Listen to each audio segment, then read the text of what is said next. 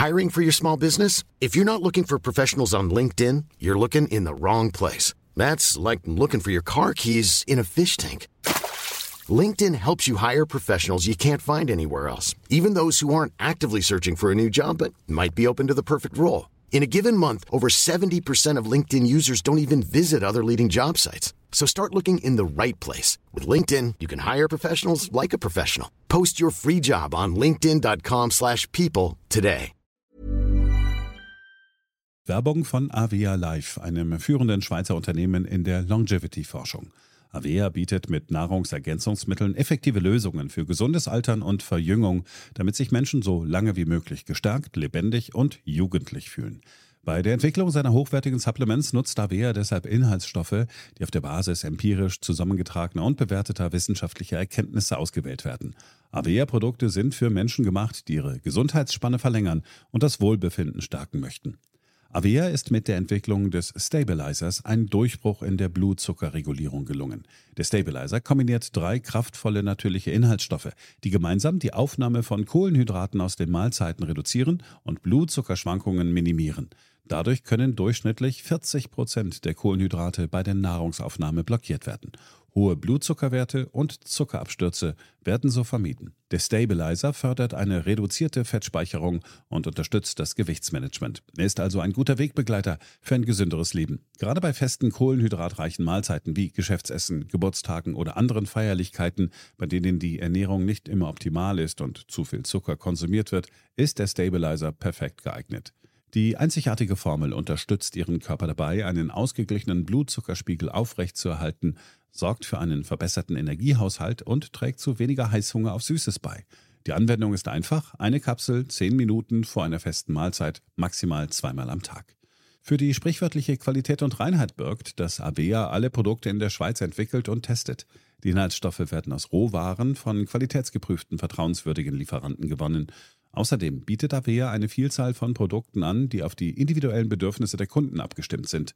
Dazu gehört auch ein DNA plus BioAge-Test, der den Kunden tiefe Einblicke in ihre genetische Verfassung ermöglicht. Neugierig geworden? Mehr Informationen gibt es unter avea-live.com. Avea bietet allen BTO-Hörern den Stabilizer mit 15% Preisvorteil auf die Erstbestellung. In den Shownotes dieser Episode finden Sie dafür den speziellen BTO-Code. Avea gewährt Ihnen eine 90-Tage-Geld-Zurück-Garantie, sodass Sie das Bundle risikofrei testen und sich selbst überzeugen können. Avea. Bestimme selbst, wie du alterst.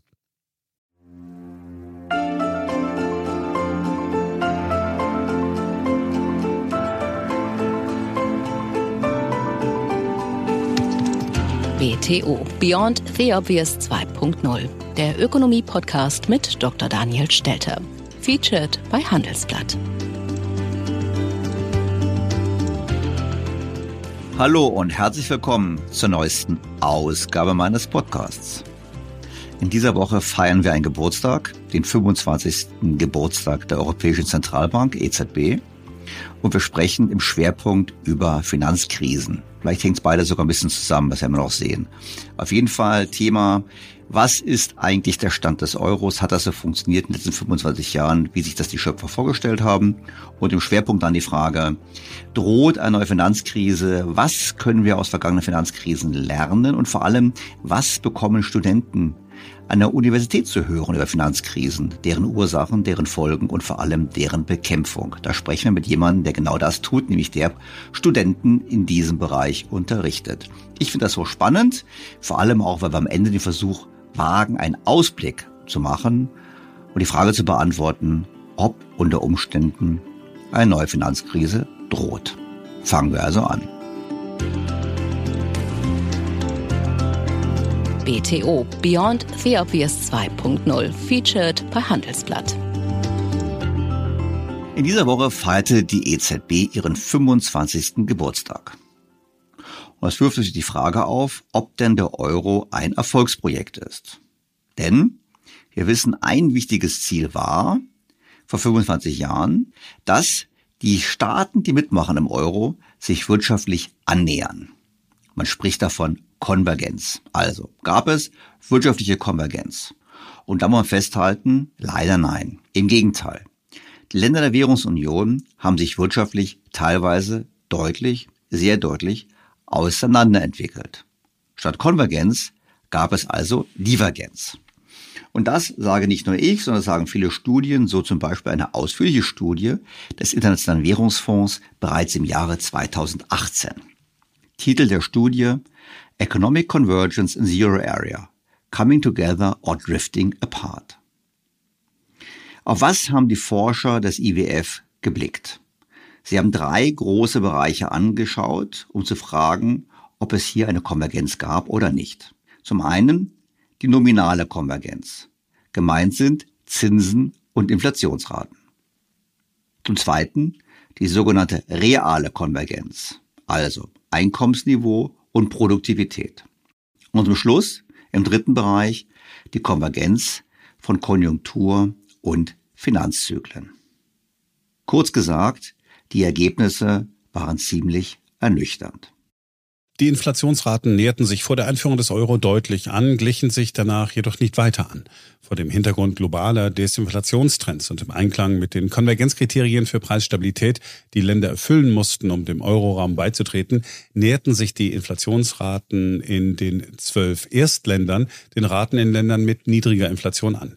Seitdem haben sich die Inflationsraten jedoch nicht viel weiter angenähert. In den folgenden Jahren des Rückgangs in diesen Ländern blieb die Inflation nahe dem Durchschnitt des Euroraums, was auf eine strukturell höhere Inflation in diesen Volkswirtschaften hindeutet. Die Inflationskultur hat sich in jeweiligen Ländern gehalten, trotz der Mitgliedschaft im Euro. Das hat übrigens jetzt aktuell im Zuge des Inflationsschubs zu einigen Veränderungen geführt. Denn obwohl Spanien und Frankreich höhere Inflation hatten früher, ist es ihnen diesmal gelungen, die Inflation besser zu bekämpfen. Allerdings mit staatlicher Preisregulierung und heftigen Subventionen. Also ohne diese Maßnahmen wäre dort auch die Inflation höher gewesen. Doch es gab also eine andere Entwicklung und diesmal hat Deutschland höhere Inflationsraten. Wer hätte das gedacht? Doch blicken wir zurück. Bis zu diesem Schub der Inflation führten die strukturell unterschiedlichen Inflationsraten die wir so hatten bis zur Corona-Krise, zu einer Verschlechterung der Wettbewerbsfähigkeit der Länder, in denen die Inflation höher lag. Das stellt zumindest der IWF fest. Während die Schwankungen der Inflationsraten zwischen den Ländern des Euroraums relativ gering sind, trugen die anhaltenden Inflationsunterschiede zu Wettbewerbslücken bei. Betrachtet man die durchschnittlichen Inflationsraten im Zeitraum 1999 bis 2007, so befanden sich dieselben Länder, Irland, Griechenland, Spanien und Portugal, durchweg am oberen Ende der Inflationsverteilung. Diese anhaltend höhere Inflation führte im Laufe der Zeit zu einer zunehmenden Verschlechterung der Wettbewerbsfähigkeit dieser Länder, was sich in einer Vergrößerung der Lücken bei den realen effektiven Wechselkursen widerspiegelte. Die Folge dieser verschlechterten Wettbewerbsfähigkeit ist dramatisch, denn das führt zu anhaltenden Defiziten in den Leistungsbilanzen. Simpel gesprochen, die Länder sind auf dauerhafte Finanztransfers aus dem Ausland angewiesen, beziehungsweise müssen sich immer mehr im Ausland verschulden. Der IWF sah das 2018 so. Da die Nominalzinsen stärker konvergierten als die Inflationsraten, hatten Länder mit höherer Inflation niedrigere Realzinsen, was wiederum den Kreditboom und die Inlandsnachfrage ankurbelte und den Inflationsdruck verstärkte. Tatsächlich verzeichneten Länder, deren Realzinsen zuvor über denen Deutschlands lagen, ab etwa 1999 niedrigere Realzinsen als Deutschland. Das Ganze ist also nichts anderes als ein Treibsatz gewesen für die Schuldenblase, die dann in die Eurokrise geführt hat.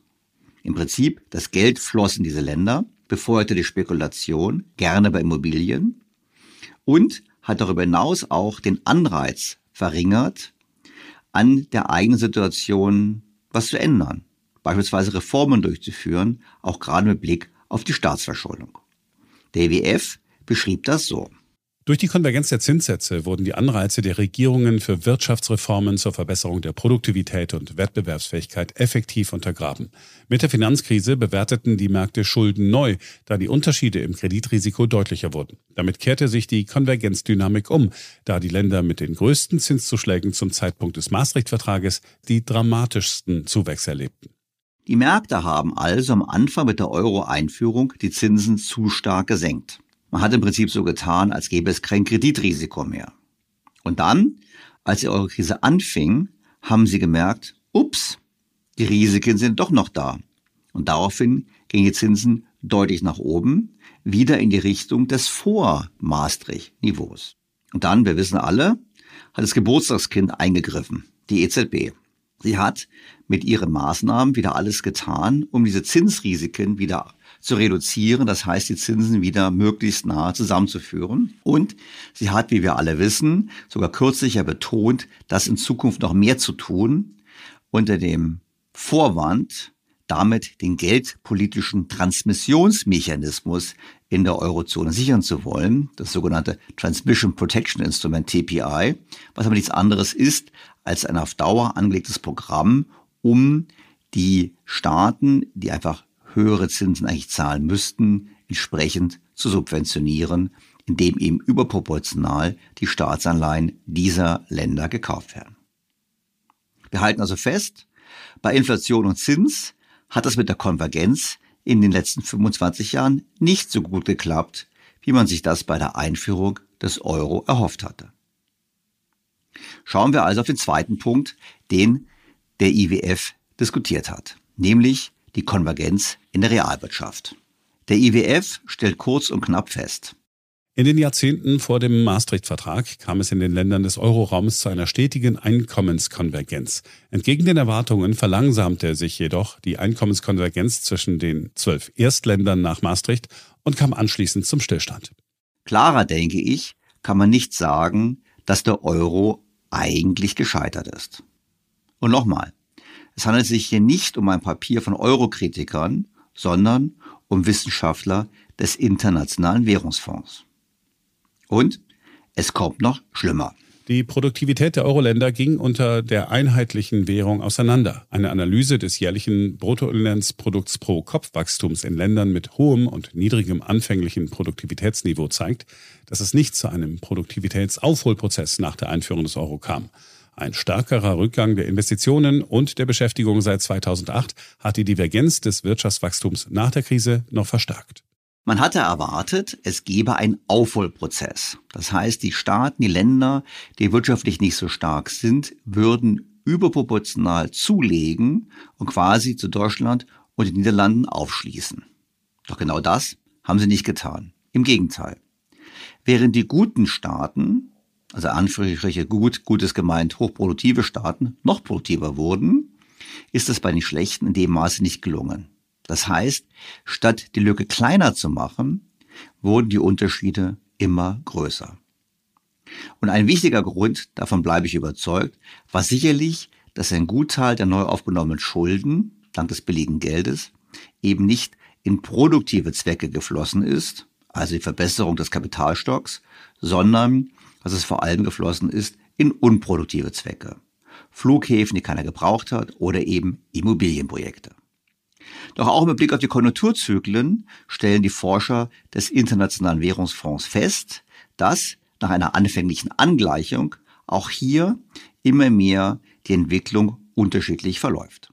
Nach einer anfänglichen Annäherung ist die Amplitude der Konjunkturzyklen auseinandergegangen. Dies bedeutet, dass der optimale Grad der Straffung oder Lockerung der makroökonomischen Politik für verschiedene Länder unterschiedlich ist. Das ist keine wirklich gute Nachricht. Ökonomen haben übrigens keinen wirklich guten Vorschlag, wie man die Synchronisation verbessern könnte. Sie schlagen eigentlich nur vor, man sollte mehr Umverteilung innerhalb der Eurozone vornehmen. Ich persönlich bleibe da skeptisch. Eine Transfer- und Schuldenunion würde die bisher bereits genannten Probleme keineswegs lösen, sondern meines Erachtens eher verfestigen.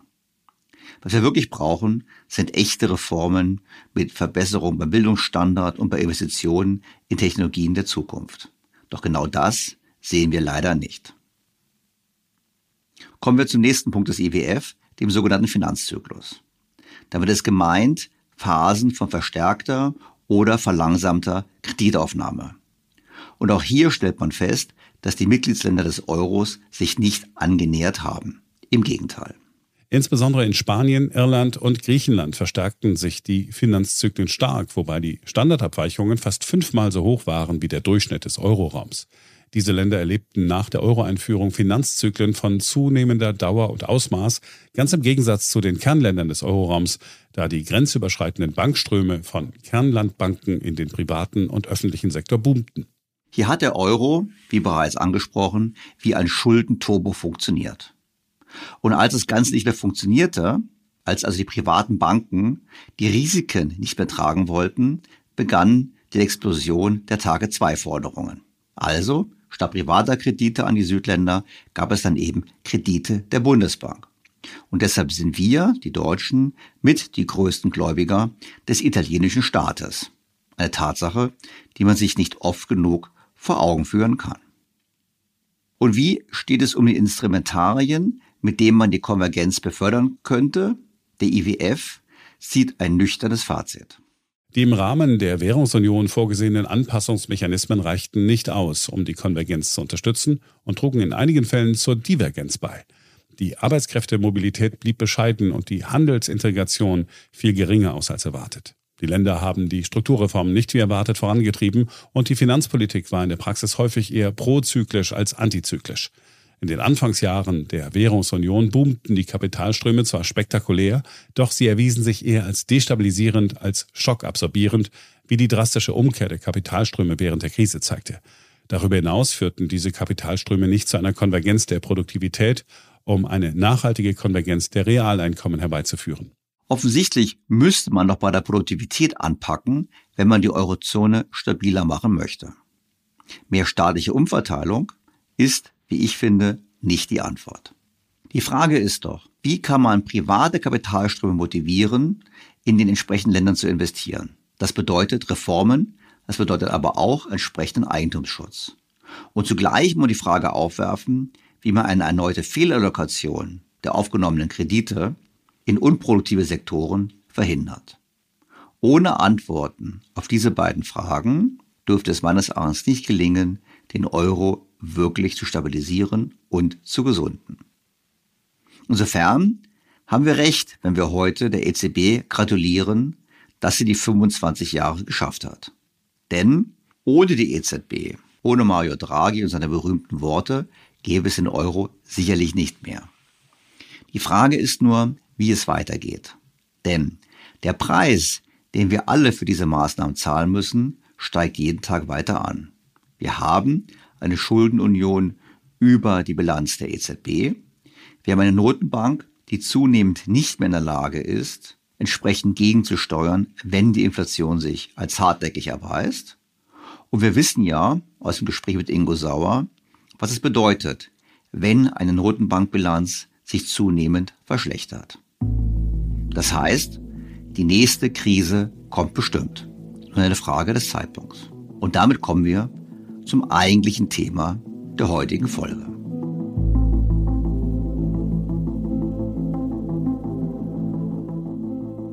Heute wollen wir vor allem über Finanzkrisen sprechen. Ihre Ursachen, ihre Folgen und die Instrumente, die der Politik zur Verfügung stehen, um mit Finanzkrisen umzugehen. Ich finde, es lohnt sich daran zu erinnern, dass Finanzkrisen kein neues Phänomen sind. So fand der erste dokumentierte Staatsbankrott bereits im vierten Jahrhundert vor Christus im antiken Griechenland statt. Rom hatte seine eigene Version einer Weltwirtschaftskrise und Kaiser Augustus war wohl der erste Keynesianer, lange bevor Keynes seine Theorie entwickelte. Man könnte auch sagen, seit über zweieinhalbtausend Jahren machen wir als Menschheit immer wieder dieselben Fehler. Man denke an die Tulpenblase, die Mississippi-Blase, den Gründerkrach Ende des 19. Jahrhunderts, die große Depression 1930er Jahre und an die Finanzkrise vor 15 Jahren. Schon 2017 schrieben die Analysten der Deutschen Bank eine Studie mit dem Titel The Next Financial Crisis. Die Kernaussage damals, wir glauben, dass das globale Finanzsystem nach Bretton Woods anfällig für Finanzkrisen bleibt. Eine einfache Suche im Internet nach Finanzkrisen in der Geschichte bestätigt, dass die Häufigkeit in diesem Zeitraum zugenommen hat. Beispiele hierfür sind die Bankenkrise im Vereinigten Königreich 1975, die beiden Ölschocks in den 70er Jahren, zahlreiche Zahlungsausfälle in den Schwellenländern Mitte der 1980er Jahre, Masseninsolvenzen im Spar- und Kreditwesen in den USA Ende der 80er, Anfang der 90er Jahre, verschiedene skandinavische Finanzkrisen Ende der 80er Jahre, das Platzen der japanischen Aktienblase ab 1990. Verschiedene Schocks, Abwertungen in den Schwellenländern 1992. Die mexikanische Tequila-Krise 1994. Die Asienkrise 1997. Die Russlandkrise 1998. Der Dotcom-Crash 2000. Die globale Finanzkrise 2008 und die Euro-Staatsschuldenkrise 2010. Dazu gab es eine Abbildung, die mehr als deutlich macht, dass die Finanzkrisen nicht seltener, sondern im Gegenteil immer häufiger geworden sind. Wir glauben, dass Finanzschocks und Krisen in den letzten 45 Jahren häufiger vorkamen und in einer ähnlichen Häufigkeit auftraten wie zwischen den beiden Weltkriegen. Die Fiat-Währungswelt hat dazu beigetragen, dies zu fördern, erleichtert es aber auch, die Krisen zu bewältigen. Die Konsequenz ist jedoch, dass der Gesamtschuldenbestand mit Beginn jeder Erholung höher ist als vor Beginn der Krise. Dies trägt dazu bei, den Grundstein für die nächste Krise zu legen und den Boom-Bust-Zyklus fortzusetzen. Wir glauben, dass die Weltwirtschaft dadurch besonders anfällig für einen Zyklus aus Aufschwüngen, Abschwüngen, starken Interventionen, Erholung und einem erneuten Beginn des Zyklus ist. Es gibt keinen natürlichen Punkt, an dem eine Beseitigung der Exzesse durch eine Einschränkung der Kreditschöpfung erzwungen wird. Und was sind die Krisenauslöser? Die Deutsche Bank spekuliert. Wenn man über mögliche Ursachen der nächsten Krise nachdenkt, scheint es klug zu sein, zu berücksichtigen, dass wir uns in Bezug auf die Beziehung zwischen Schulden, Zinssätzen und Zentralbankbilanzen an einem einzigartigen Zeitpunkt befinden. Die Verschuldung bleibt rund um den Globus auf Rekordniveau und die Zentralbanken erhöhen kontinuierlich die Zinsen. Das ist eine Reise ins Ungewisse und die Geschichte deutet darauf hin, dass dieser Schritt erhebliche Konsequenzen haben wird, insbesondere angesichts des erhöhten Niveaus vieler globaler Vermögenspreise. Das, wie gesagt, war eine Studie aus dem Jahr 2017. Während die Deutsche Bank über die nächste Krise nachdachte, waren die Offiziellen tiefenentspannt. So hat die damalige Präsidentin der US-Notenbank, Janet Yellen, die übrigens heute US-Finanzministerin ist, im Jahre 2017 in einem Interview gesagt, wir würden in unserem Leben keine weitere Finanzkrise erleben. I think the system is much safer and much sounder. As I mentioned, we're doing a lot more to try to look for financial stability risks. Would I say there will never ever be another financial crisis? Probably that would be going too far, but I do think we're much safer, and I hope that it will um, not be in our lifetimes, and I don't believe it will be. Dabei zeigen sie sich bereits vor Corona Stress im Finanzsystem ab. Ich erinnere daran, dass die US-Notenbank Fed bereits im Herbst 2019 am Markt des Staatsanleihen intervenieren musste und damit von ihrem eigentlichen Kurs der Liquiditätsverknappung abgewichen ist.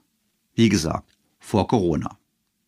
Dann kam Corona mit den bekannten Maßnahmen, der Liquiditätsflut der Notenbanken und den Staatsausgabenprogrammen, mit der erwartbaren Folge, boomenden Preisen an den Vermögensmärkten, aber eben auch höherer Inflation und vor allem deutlich höheren Schulden. Was zur Frage führt, wo wir denn heute stehen. Nun, es gibt, finde ich, erneut Anlass zur Sorge. Wir haben also in einigen Podcasts schon diskutiert, die gestiegenen Zinsen, die Aussicht auf weiter steigende Zinsen, aber auch die Aussicht auf unter Umständen länger auf höherem Niveau verharrende Zinsen ist nicht gut für ein Finanzsystem, mit welches ein viel zu großes Rad dreht.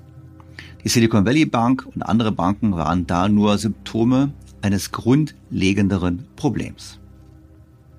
Doch ich will gar nicht meine Meinung zu sehr in den Vordergrund stellen. Es gibt auch durchaus prominente Akteure, die warnen. So zum Beispiel der Star-Investor Stanley Druckenmiller. Druckenmiller ist berühmt geworden, als er im Jahr 1992 gemeinsam mit George Soros erfolgreich gegen die Bank of England wettete. Die beiden sollen damals über eine Milliarde verdient haben. Zweifellos gehört er zu den erfolgreichsten Hedgefondsmanagern und beschäftigt sich intensiv mit den Finanzmärkten. Und deshalb sollte man ihm zuhören. So bei einem Interview, welches er in diesen Tagen gegeben hat und wo er sich sehr besorgt äußert. We know historically two things which you've already articulated.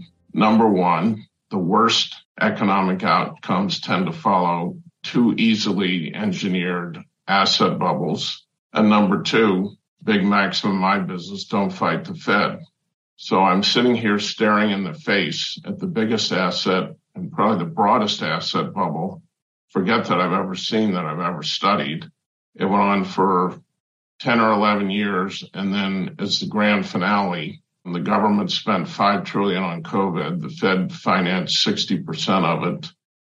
Das kann natürlich jeder sagen. Aber es gibt auch andere mahnende Stimmen. So die Unternehmensberatung McKinsey in einer in diesen Tagen vorgelegten Studie mit dem Titel The Future of Wealth and Growth Hangs in the Balance. Also, die Zukunft von Vermögen und von Wachstum steht auf der Kippe. McKinsey hat erneut den Versuch gemacht, eine Art globaler Bilanz zu erstellen. Die Berater haben den Wert aller Vermögenswerte und Schulden erfasst und diesen Wert in Relation zur Wirtschaftsleistung gestellt. Das Ergebnis? Das weltweite Vermögen vervierfachte sich und erreichte einen Wert von 1,6 Trillionen US-Dollar, bestehend aus 610 Billionen US-Dollar an Sachwerten, 520 Billionen Dollar an Finanzvermögen außerhalb des Finanzsektors und 500 Billionen US-Dollar innerhalb des Finanzsektors. Vor allem der Anstieg und die Gründe des Anstiegs sind beeindruckend. Zwischen 2000 und 2021 hat die Vermögenspreisinflation etwa 160 Billionen US-Dollar an Papiervermögen geschaffen. Die Bewertungen von Vermögenswerten wie Aktien und Immobilien stiegen schneller als die reale Wirtschaftsleistung. Jede Nettoinvestition von einem US-Dollar führte zu einer Netto-Neuverschuldung von 1,90 Dollar.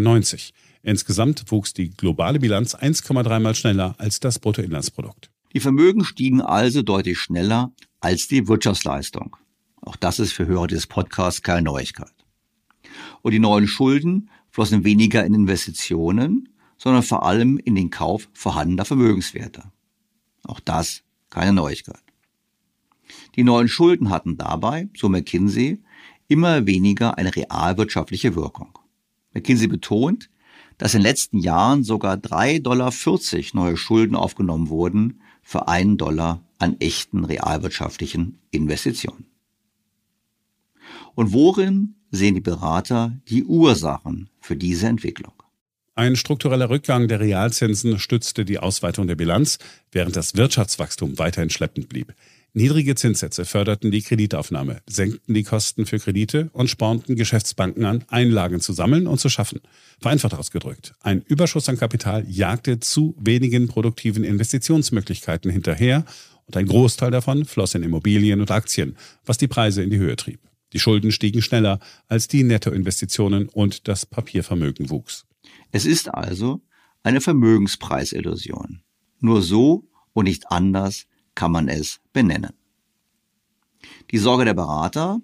Nun, wir könnten eine Zeitenwende erleben und diese Zeitenwende ist nicht gut für einen Markt, für eine Welt, wo die Vermögenswerte sich so weit von der Realwirtschaft entfernt haben.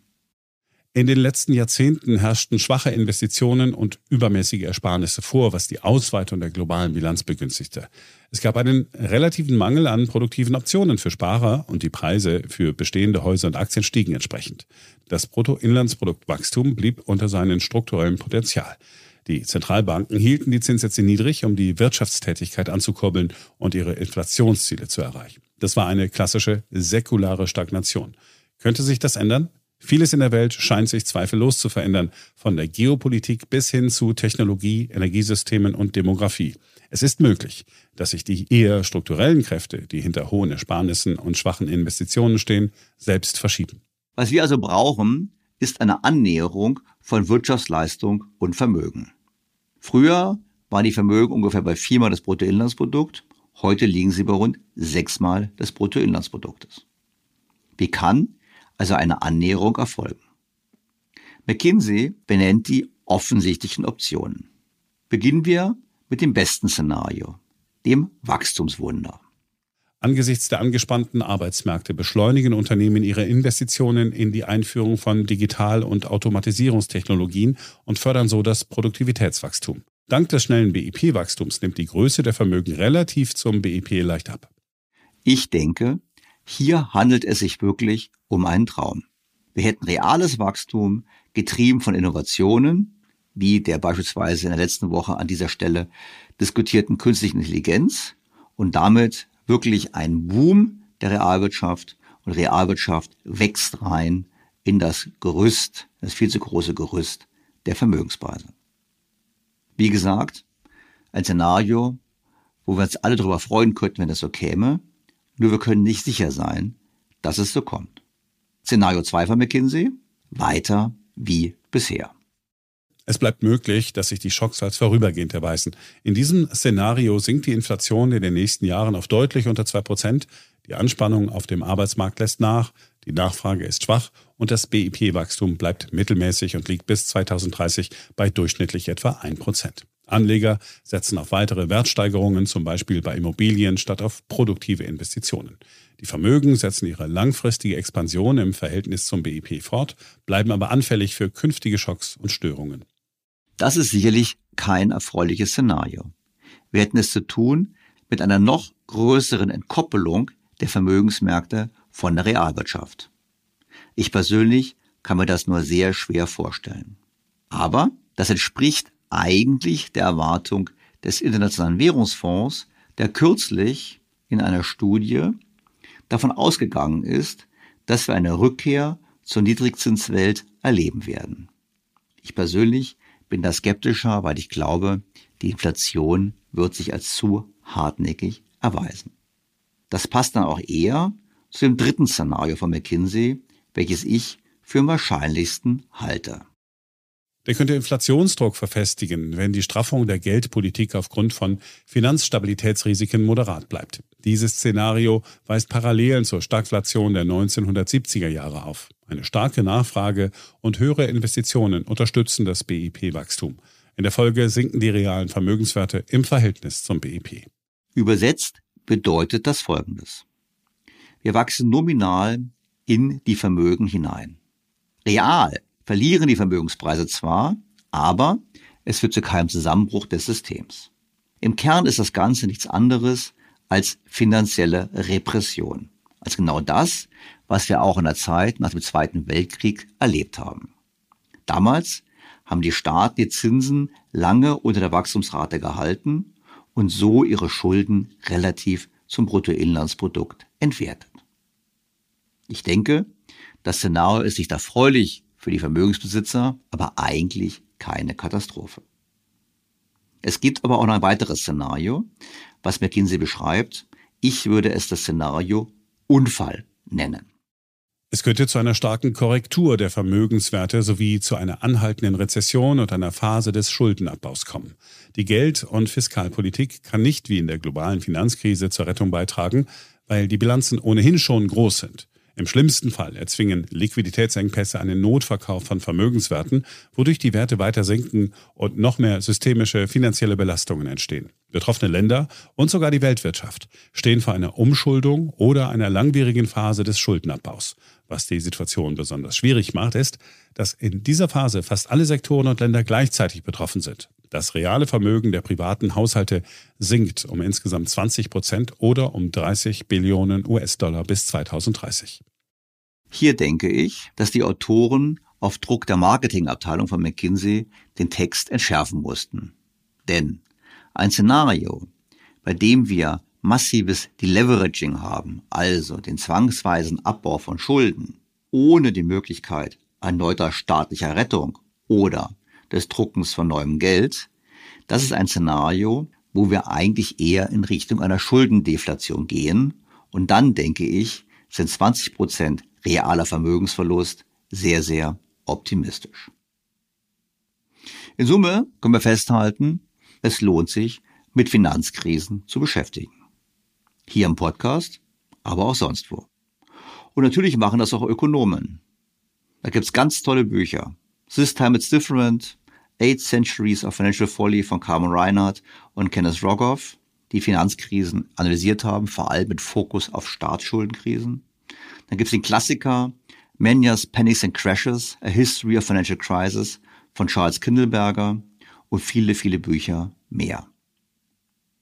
Ursachen, Abläufe und Therapieansätze von Finanzkrisen sind auch Bestandteil der Ausbildung von Ökonomen. Da passt es gut, dass in diesen Tagen ein kleines Buch erschienen ist mit dem Titel A Crash Course on Crisis. Dieses Buch basiert auf den im Unterricht an der Universität verwendeten Seminarunterlagen. Die Autoren sind zum einen der im Princeton lehrende Deutsche Markus Brunnermeier und zum anderen der an der London School of Economics lehrende Ricardo Reis. Ricardo Reis war übrigens bei mir in Folge 153 zu Gast, wo wir diskutiert haben über die Mitschuld der EZB an der Inflation. Heute geht es um das, was man an Universitäten lernt über die Ursachen von Finanzkrisen und wie man am besten mit ihnen umgeht. Und deshalb spreche ich jetzt mit Professor Brunnermeier.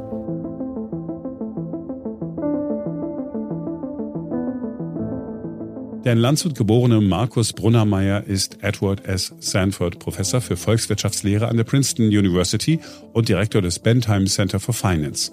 Seine Forschungsschwerpunkte liegen auf internationalen Finanzmärkten, Geldtheorie und Makroökonomie mit besonderem Schwerpunkt auf Blasen, Liquidität, Finanzkrisen und digitalem Geld. Er ist bzw. war Mitglied wissenschaftlicher Beratungsgremien des Internationalen Währungsfonds, der Federal Reserve Bank of New York, des Europäischen Ausschusses für Systemrisiken, der Deutschen Bundesbank und des US Congressional Budget Office. Bevor wir zu meinem Gespräch mit Professor Brunnermeier kommen, noch kurz der Ihnen allen sehr wohl und gut bekannte Hinweis.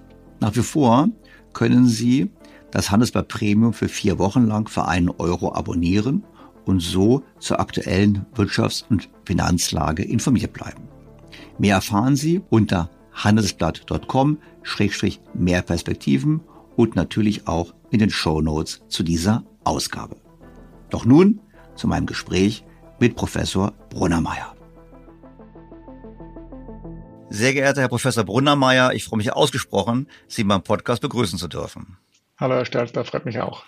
Jetzt haben Sie ja mit Ricardo Reis ein Buch veröffentlicht und es ist ganz witzig, weil Ricardo Reis war bei mir vor ein paar Monaten zu Gast. Ich habe mit ihm gesprochen über die Geldpolitik und er war so ein bisschen kritisch. Und vielleicht haben wir mit Ihrem Buch hinterher auch noch eine Diskussion zu der Geldpolitik. Schauen wir mal. Auf jeden Fall haben Sie ein Buch geschrieben, A Crash Course on Crisis. Und das ist ein Buch, wo Sie knapp zusammengefasst eigentlich eine ganze Menge Krisen beleuchten. Beleuchten, was die Wirtschaftspolitik getan hat und eigentlich am Ende, glaube ich, auch ein paar Empfehlungen sozusagen ableiten wollen. Und da würde ich natürlich jetzt anfangen, 2023. Wieso eigentlich? Ich meine, Janet Yellen hat ja als FED-Präsidentin schon vor ein paar Jahren gesagt, also in unserer Lebenszeit gibt es keine neue Krise mehr. Also warum muss man sich mit Krisen eigentlich beschäftigen nochmal? Ich glaube, dass es schon wieder Krisen geben wird und man sich auf diese vorbereiten muss. Man kann gewisse Krisen abwehren. Andererseits kann man andere Krisen nicht abwehren und dann ist es wichtig, dass man von denen wieder zurückfedert. Also eine gewisse Resilienz hat gegenüber Krisen. Woran liegt es denn, dass Krisen überhaupt zustande kommen? Finanz. Wir reden jetzt von Finanzkrisen aus. Wir reden jetzt im Prinzip von Bankenpleiten, Finanzkrise wie 2008. Das sind die Themen, die wir jetzt haben. Woran liegt es denn, dass wir diese Krisen überhaupt haben? Also es gibt viele Gründe. Zum einen kann es eine gewisse Fehleinschätzung auch von Investoren sein. Es kann aber auch eine gewisse Exuberanz sein, dass alles hier überschwänglich äh, gehandelt wird normalerweise bauen sich Krisen auf in der Vor der Krise schon. Es, es bauen sich irgendwie Spekulationsblasen auf und andere Probleme. Und das Risiko ist an sich nicht zu sehen. Es wird, baut sich dann im Hintergrund so auf und dann, wenn die Krise kommt, wird dann das Risiko auch dann erst sichtbar. Und es gibt äh, so ein Volatilitätsparadox. Und wenn die Volatilität sehr gering ist, dann ist, man, ist es an sich sehr wahrscheinlich, dass sich im Hintergrund eine Krise aufbaut und dann erst äh, zum Ausbruch kommt, wenn dann die Krise kommt. Gut, das ist ja Heimer Minsky hat es ja gesagt, so glaube ich, mit dieser Volatilität.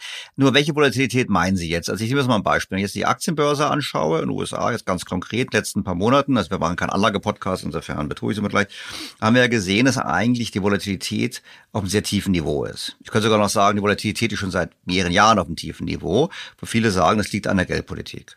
Ist das die Volatilität? Oder ich nehme mal ein anderes Beispiel. Es gibt ja auch ähm, die Frage, dass ähm, diskutiert wird, ob zum Beispiel die Zahl der Konkurse in den letzten Jahren zurückgegangen ist aufgrund der Geldpolitik. Ist das, sind das Themen, wo Sie sagen, das sind Beispiele für Volatilität oder meinen Sie was anderes?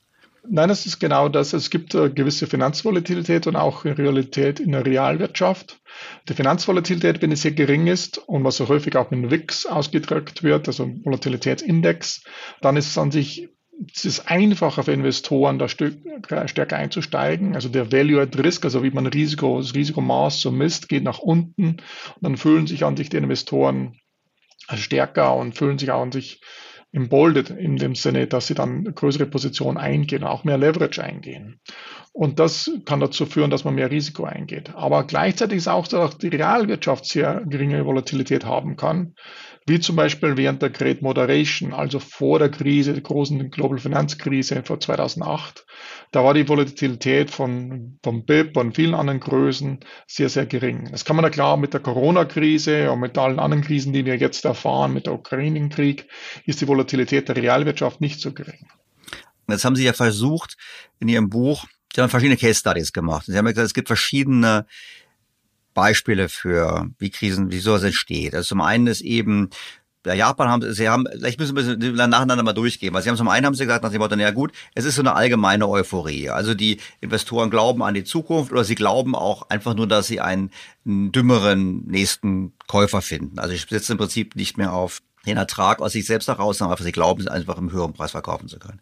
Wenn Sie jetzt die ganzen Krisen so anschauen, also sind die wirklich so distinkt, dass man sagen kann, es gibt da verschiedene Ursachensfaktoren oder gibt es doch so wirklich so, dass sie sagen, naja, am Ende, das ist es einfach. Geringe Volatilität, viel billiges Geld, das führt zur Krise oder, oder, weil Sie haben ja doch versucht, sehr viele Cases, ich bin vielleicht etwas kritisch zu sein, Sie haben viele versucht, verschiedene Ursachen zu definieren und ich habe mich mal gefragt, naja, sind die Ursachen wirklich so unterschiedlich oder ist es sozusagen abgeleitet und die Grundlage ist eigentlich immer, ich habe die Möglichkeit, möglichst viel Leverage zu arbeiten?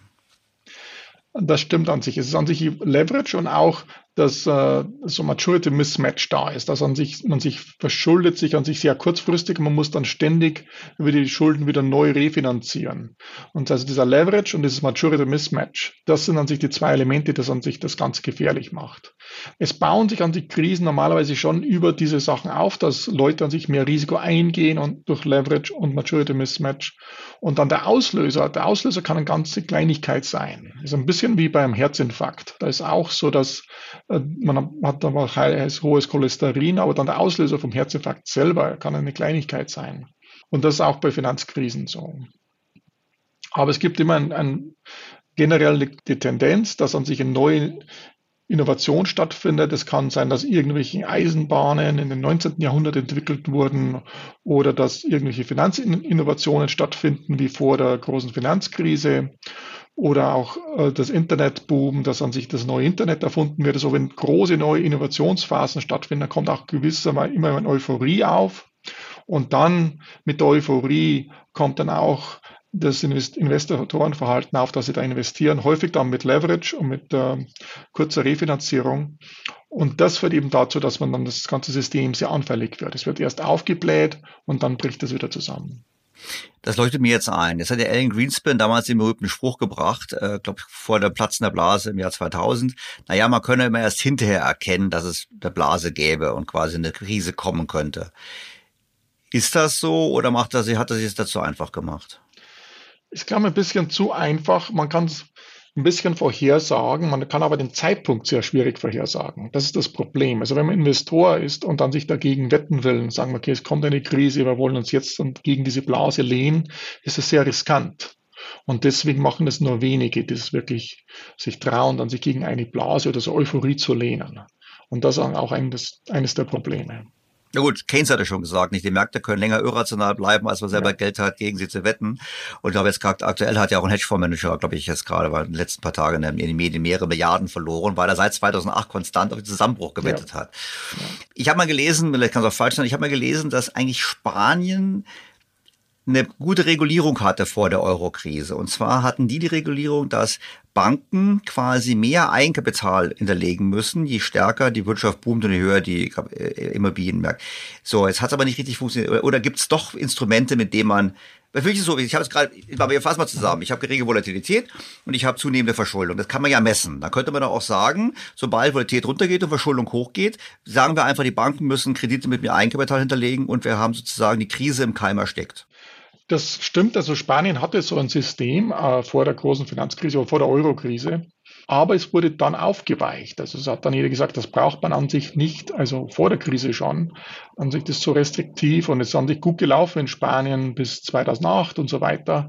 Und dann hat man das Mitte der 2000er Jahre hat man das aufgeweicht und dann hat es dann doch nicht geholfen. Es hat ein bisschen geholfen, dass man das hatte, aber das hat man so sehr aufgeweicht, dass es an sich nicht so vorteilhaft war. Und eins der Reformen, die man angepackt hat, auch nach der großen Finanzkrise, ist, dass man sich den Capital Buffer, also wie viel Eigenkapital die Banken halten müssen, um sich da abzusichern, dass man den anpassen kann. Das heißt, jetzt können Zentralbanken und Regulierungsbehörden eben sagen, ah, es ist ein bisschen riesig, wir fahren jetzt den ein bisschen hoch von 8% auf 8,5% oder von auf, sogar bis auf 10%. Also das ein neues Instrument, das sie jetzt einsetzen könnten und die Bank of England hat das auch eingesetzt. Die anderen Zentralbanken haben das nicht so sehr gemacht. Das stößt dann auch immer auf Lobbywiderstand. Aber generell sind die Instrumente jetzt da und die kann man auch aufgreifen. Jetzt haben wir gerade gedacht, eigentlich haben wir gerade den dritten äh, Krisenfaktor identifiziert. Wir haben gesehen, geringe Volatilität, steigende Verschuldung und eigentlich müssten wir sagen Deregulierung. Weil ähm, die Deregulierung, ich meine, Donald Trump war ja im Wahlkampf, hat ja 2017 im Wahlkampf schon gesagt, wir müssen die Banken mehr deregulieren. Und er hat ja, wenn ich das richtig in Erinnerung habe, dafür gesorgt, dass die Medium-Sized Banks weniger reguliert wurden. Und heute haben wir dann vor ein paar Wochen die Silicon Valley Bank gehabt, die genau von dieser Deregulierung profitiert hat. Also ist Deregulierung auch ein Krisenfrühindikator? Ja, zum gewissen Grade schon. Also das an sich, das an so, so ein Overconfidence, dass man zu sehr überzeugt ist, dass alles klappen wird und keine Krisen mehr da sind. Und es ist generell so, dass das hat Charles Goodhart an sich, ein Ökonom, berühmter Ökonom von der London School of Economics, auch immer betont. Ja, war bei mir auch schon mal, ja. Ah, okay. Im Endeffekt, es gibt, ich nenne es das Charles Goodhart Paradox, dass man an sich in einer Krise ist jeder bereit, sehr stark zu regulieren. Aber wenn sich die neue Krise aufbaut, dann wird die Regulierung normalerweise zurückgefahren. Das ist genau das Gegenteil, was man an sich erreichen will. Und, und das ist eigentlich ein großes Problem, dass der politische Wille an sich nicht da ist, wenn sich eine Krise aufbaut und alles gut läuft, dass man sich jeder dazu neigt, eher die Instrumente zurückzufahren als hochzufahren. Und dann, wenn der Krise, wenn ohnehin keiner mehr Risiken eingehen will, dann wird die Regulierung hochgefahren. Also es läuft genau andersherum, als es eigentlich sein sollte. Jetzt haben wir ja noch einen weiteren Aspekt. Sobald die Krise kommt, wird ja interveniert. Ja. Äh, entweder wird nicht interveniert und dann haben wir eine Weltwirtschaftskrise wie in den 30er Jahren oder es wird interveniert. 2008 hat man äh, Quantitative Easing, Sie schreiben es im Buch, und hat man das gemacht, man hat andere Maßnahmen gemacht, man Staaten, man Staaten haben die Banken rekapitalisiert. Aber führt nicht diese Intervention letztlich dazu, dass wir die Grundlage für die nächste Krise legen? Also machen wir das Problem nicht größer, weil wir naja gut, ich meine, weil wir vielleicht nicht radikal genug sind und sagen, wir, wir äh, statu statuieren ein Exempel, damit die Akteure wissen, wir müssen aufpassen. Das stimmt, das ist das Moral Hazard Argument äh, an sich. Generell ist es so, was man jetzt machen müsste, ist an sich die Eigenkapitalregulierung so strenger festzulegen. Es sollte an sich nicht möglich sein, noch große Dividenden oder Stock Repurchases zu machen, Dividenden auszuzahlen. Und man sieht es genau jetzt, als die EZB auch erlaubt hatte, Unicredit mehr oder weniger etliche Milliarden mit auszuzahlen. Das wäre meines Erachtens nicht der richtige Weg. Man muss das Eigenkapital in den Banken halten. Aber die Tatsache, dass man dann in der Krise bereit ist und dass das erwartet wird, dass der Staat dann einspringt, das führt dazu, dass man mehr Risiko eingeht. Und das hat man auch sehr schön in der Silicon Valley Bank gesehen, dass an sich, die hatten ja keinen Risikomanager für acht, neun Monate, was an sich unglaublich ist, wenn man sich das vorstellt. Und es sind speziell dieses Risiko einfach eingegangen, weil sie gedacht haben, dass sie kommen damit durch. Am Ende des Tages haben die Aktionäre doch verloren. Also sie haben etliches äh, verloren. Ich glaube, das Problem, das wir auch haben in der Regulierung, ist, dass sehr darauf geachtet wird, wie viel profitieren die Aktionäre im Vergleich zu den Fremdkapitalgebern oder die Leute, die das Einlagen geben und nicht zu sehr darauf achtet, wie das Management selber, die Anreize für das Management richtig gesetzt werden. Das Management sollte an sich weniger Anreize haben, da extra zusätzliche Risiken einzugehen. Bevor wir jetzt dann noch gleich nochmal auf die heutige Situation kommen, vielleicht nochmal einen kleinen Exkurs. Es gibt ja am Anfang dieser, wir haben, wir haben den Prozess nur ganz kurz touchiert. Wir haben abnehmende Volatilität, wir haben einen allgemeinen Aufschwung, Stimmung wird besser, Verschuldung nimmt zu. Das ist doch oftmals auch getragen von inhaltlichen Themen. Also Internet, Digitalisierung. Ist diese Story, ist so eine Story entscheidend, um überhaupt, ist, ist, ist, ist eine Story zwingender Bestandteil, äh, dass sozusagen was entstehen kann? Es ist ein zwingender Bestandteil, weil man an sich die Fundamentaldaten anders interpretieren muss. Und da hilft es immer, dass man das anders interpretieren kann, wegen einer Innovation normalerweise. Das, also wie erwähnt, das können verschiedene Innovationen sein, können technische Innovationen sein, Finanzinnovationen sein. Und die helfen eben, dann das anders zu interpretieren und dann euphorisch auch zu sein.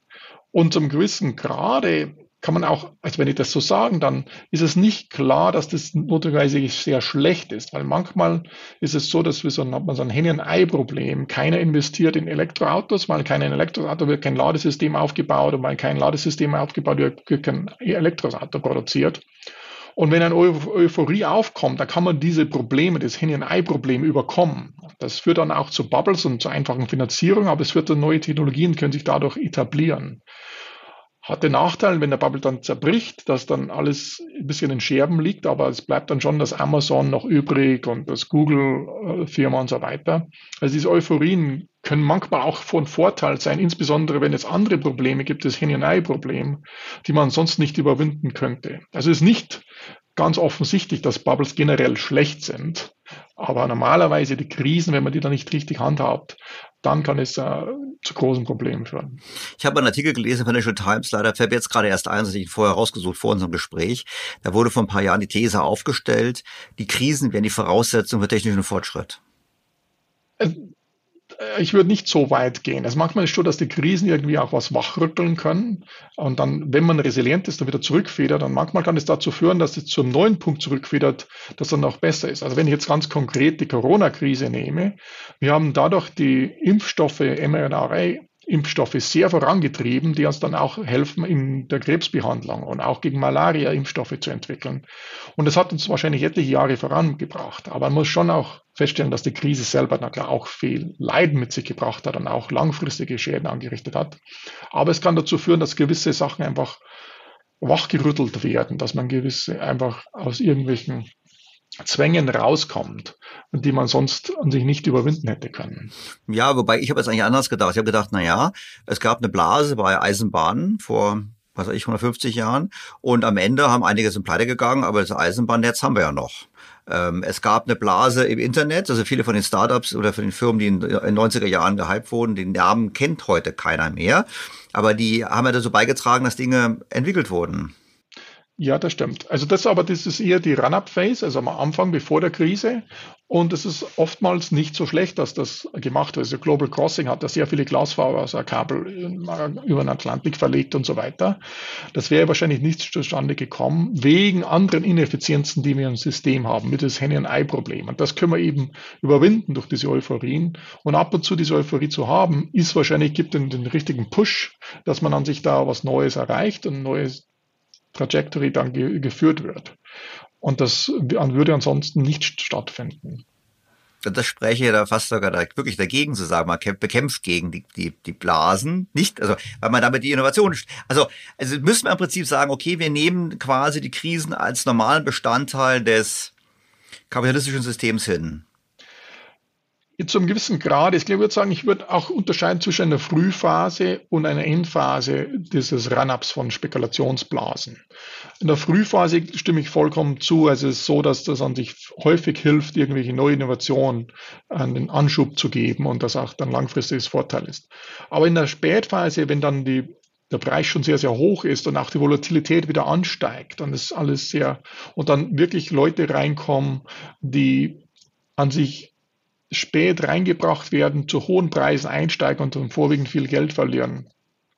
Dann, und die Volatilität wieder hochgeht, dann, glaube ich, die Spätphase ist dann nicht mehr vorteilhaft. Also es gibt eine Frühphase, die soll man nicht abwürgen, insbesondere weil man auch nicht weiß, ob es fundamental von Vorteil sein wird. Aber in der Spätphase vor der Krise, da sollte man früher auf die Bremsen treten. Das Zweite, was ich noch sagen will, es kann Spekulationsblasen geben auf dem Aktienmarkt und wie beim Internetboom zum Beispiel. Und das hat dann an sich keine Auswirkungen, großen Auswirkungen auf die Finanzmärkte. Die Aktien fallen einfach zusammen, der neue Markt bricht weg und andere Sachen. Aber es wurden die Investitionen in neue Innovationen getätigt. Das hat aber keine Spillover-Effekte auf das Finanzsystem generell, also wenn dann kleinere.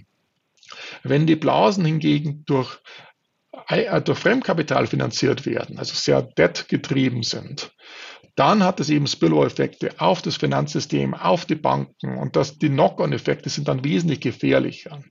Das heißt, man sollte an sich Blasen unterscheiden, ob sie Eigenkapital finanziert sind oder Fremdkapital finanziert sind. Wie zum Beispiel Housing, das Immobilienblase war sehr Fremdkapital finanziert. Und deswegen hat dann auch der, der Global Finanzkrise immer, hat es zehn Jahre gedauert, bis wir da wieder rauskommen wohingegen nach der Internetblase es ziemlich schneller geht und auch das Finanzsystem sehr stabil blieb. Und da muss man Unterscheidungen dann treffen.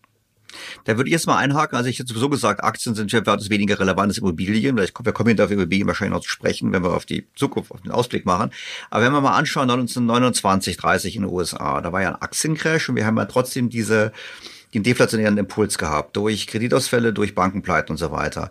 Wieso war das damals, wenn es von Aktien ausging, trotzdem so problematisch? Es war anders, weil es, die Investitionen waren schon in Aktien, aber die wurden häufig fremdfinanziert. Die wurden on Margins gekauft. Also ich kaufe mir eine Aktie für 100 Euro und 90 Euro finanziere ich durch Margins, durch Fremdkapital und ich zahle selber nur die 10 Euro. Und von daher habe ich einen hohen Leverage eingesetzt. Und das hat eben dazu geführt, dass in den 30er Jahren dann die Finanzkrise kam. Wenn ich, das, wenn ich wenn ich die Internetblase mir anschaue, das wurde an sich fast nichts in der Ende der 90er Jahre fast nichts mit Fremdfinanzierung gemacht. Also die Margenfinanzierung war sehr gering. Und das, obwohl das beides mal eine Investition in Aktien war, sind die Auswirkungen sehr, sehr unterschiedlich gewesen. Und Japan, würden Sie dann sagen, das Platzen der Blase in Japan, was ja doch wirklich realwirtschaftliche Implikationen hat. Ich meine, die, die japanischen Unternehmen mussten ja Jahrzehnte deleveragen. Also das war im Prinzip dann deshalb so tief im Unterschied zur Blase in den USA, zur, zur, zur Internetblase, weil dort mit Leverage gearbeitet wurde. Das stimmt. Und insbesondere war das eine Blase nicht nur im Aktienmarkt, sondern auch im Immobilienmarkt. Die Immobilien waren extrem hochgefahren und auch mit sehr viel Leverage. Und das hat dazu geführt, dass, also wenn es, wenn mehrere Märkte gleichzeitig betroffen sind und dann dieser Leverage eingesetzt wird, dann ist es sehr, sehr problematisch. Klar, es gibt ja den goldenen Grundsatz, die Crashzone ist dann da, wenn das auf Kredit gekaufte Gut im Preis weniger langsam steigt als die Finanzierungskosten. Ja, ja. Weil dann gibt es den Punkt, wo man verkaufen muss. Es gab im Jahr 2017 nicht nur Janet Yellen, die gesagt hat, es gibt keine Krise mehr, sondern es gab auch eine Studie der Deutschen Bank, ich weiß nicht, ob Sie die mal gesehen haben, The Next Financial Crisis hieß die, und da war ein ganz interessantes Chart drin, und zwar Finanzkrise seit dem Jahr 1600. Also Wachowski-Bubble und allem drum ja. und dran. Die Wachowski-Bubble John Law finde ich immer noch hochspannend. Ähm, auf jeden Fall, was mir aufgefallen ist auf dem Bild, ist einfach, wir haben sie viel häufiger als früher. Ja. Haben Sie eine Hypothese, wo dran das liegt? Ist es einfach nur deshalb, weil die Weltwirtschaft größer geworden ist oder warum haben wir so eine Häufung von Finanzkrisen? Also es gibt, glaube ich, vier verschiedene Gründe. Ich habe auch die letzten 500 Jahre mit Isabel Schnabel, habe ich da mal Papier geschrieben über Bubbles in den letzten 500 Jahren. Es ist häufiger, also wahrscheinlich aus verschiedenen Gründen. Zum einen haben wir eine, eine Financialization, also viele Sachen werden jetzt gehandelt, die früher nicht gehandelt wurden, obwohl, was weiß ich mal, Tulpen gehandelt wurden und so weiter. Aber es ist generell so, dass wir eine wesentlich größere Ökonomie haben und auch vieles in Finanzmärkten abgebildet wird, was früher nicht abgebildet wurde. Das heißt, da kann ich gar nicht spekulieren. Also von daher, wenn es nicht in Finanzmärkten irgendwie abgebildet wird. Zum Zweiten ist es so, dass man sich, wenn man eine Geschichte zurückblickt, ist wahrscheinlich jetzt die Geschichtsschreibung wesentlich intensiver und auch wird alles festgehalten, was früher nicht so festgehalten wird. Und dann das Dritte, was Sie schon erwähnt haben, war na klar die Weltökonomie kleinst im Vergleich, was wir heute haben. Also wir sind ja wahrscheinlich genau 50 Mal größer, als wir damals waren. Dürfte ich trotzdem nochmal die nachhaken und sagen, wissen Sie, wenn man das Chart so anschaut, und ich glaube, die Deutsche Bank hat damals einen Case ein bisschen gemacht, das Ende von Bretton Woods, mhm. ob das nicht auch ein bisschen was beiträgt. Weil ich meine, Bretton Woods, okay, es war keine richtige Goldbindung mal, aber es war ein bisschen indirekt. Das war so ein bisschen wie so eine Art Bremse auf dem Kreditwachstum. Und seitdem haben wir ja nun, ähm, auch gerade durch die Deregulierung der 80er Jahre, haben wir ja nur wirklich politisch alles getan, um den Zugang zu Kredit zu erleichtern. Und Sie haben gesagt, ich brauche eine gute Story, ich brauche ein Asset, was attraktiv ist. Und wenn ich das mit Kredit noch kaufen kann, dann wird's riskant. Und haben wir nicht, nicht nur nicht eine Finanzialisierung erlebt, sondern auch einfach eine, einen immer größeren Leverage im ganzen System? Ja, ich würde sagen, also wenn ich jetzt auf Bretton Woods zurückgehe, also Bretton Woods ist an sich, wo man die Wechselkurse festlegt und an sich die Wechselkurse können sich nicht anpassen und jedes, alle Währungen sind an sich an den Dollar gebunden und der Dollar selber ist dann an Gold gebunden. Aber die darunter gehende Fundamentaldaten, auch wie den Vietnamkrieg und so weiter, die Finanzausgaben, die die USA getätigt hatte, haben man sich diese Wechselkurse, die künstlich festgelegt wurden, nicht mehr unterstützt. Und das hat zu Spannungen geführt. Und ich glaube, solche Fehlanreize, die durch falsche Wechselkurse dann gesetzt werden, sind an sich auch verzehrend. Und das war an sich nicht gut, dass man an sich da das nicht anpassen konnte. Das ist ein Teil von Bretton Woods. Aber da man den künstlichen Wechselkurs hatten musste, musste man an sich an den Finanzsektor sehr große Restriktionen auferlegen. Und das ist das zweite Element. Also war erforderlich, dass man da an sich nicht viele Finanzkapitalströme zulassen könnte. Und es war an sich sichtbar, dass an sich die Wechselkurse nicht mehr tragbar waren man konnte, gab es keinen Ausweg. Und danach hat man dann gesehen, ja, wenn man ohnehin flexible Wechselkurse hat, dann kann man auch andere Sachen öffnen und man kann auch die Financial Repression, die man so hat, dass man dann Leuten nicht erlaubt, sich im Ausland irgendwas anzulegen, dass man das auch aufweicht. Und das zweite Element, insbesondere wenn man dann sehr, fremd, für sehr viel Fremdkapitalfinanzierung zulässt, auch über die Grenzen hinweg, das hat dann sich dazu geführt, dass man sich der Leverage wächst und dass auch mehr krisenanfällig wird.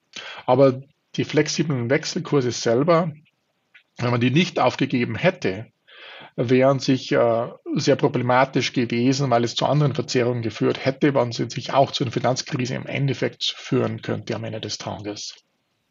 Gut, ich meine, es war uns war ja auch politisch gewollt, glaube ich, dann nach dem, also gerade in den 80er Jahren war ja sehr stark die Politik zu sagen, wir deregulieren den Finanzsektor, um so die Wirtschaft anzutreiben. Ähm, auf der anderen Seite, was wir halt seit Mitte der 80er Jahre eben auch sehen, sind ja die massiv gestiegenen Schuldenquoten. Und zwar denke ich jetzt gar nicht mal so an die Staatsschulden, ich denke vor allem an die Privatschulden. Und gleichzeitig, also wir haben eigentlich eine tolle, tolle Entwicklung. Wir haben seit, seit Mitte der 80er Jahre konstant steigende Schuldenquoten und gleichzeitig haben wir konstant sinkende Zinsen.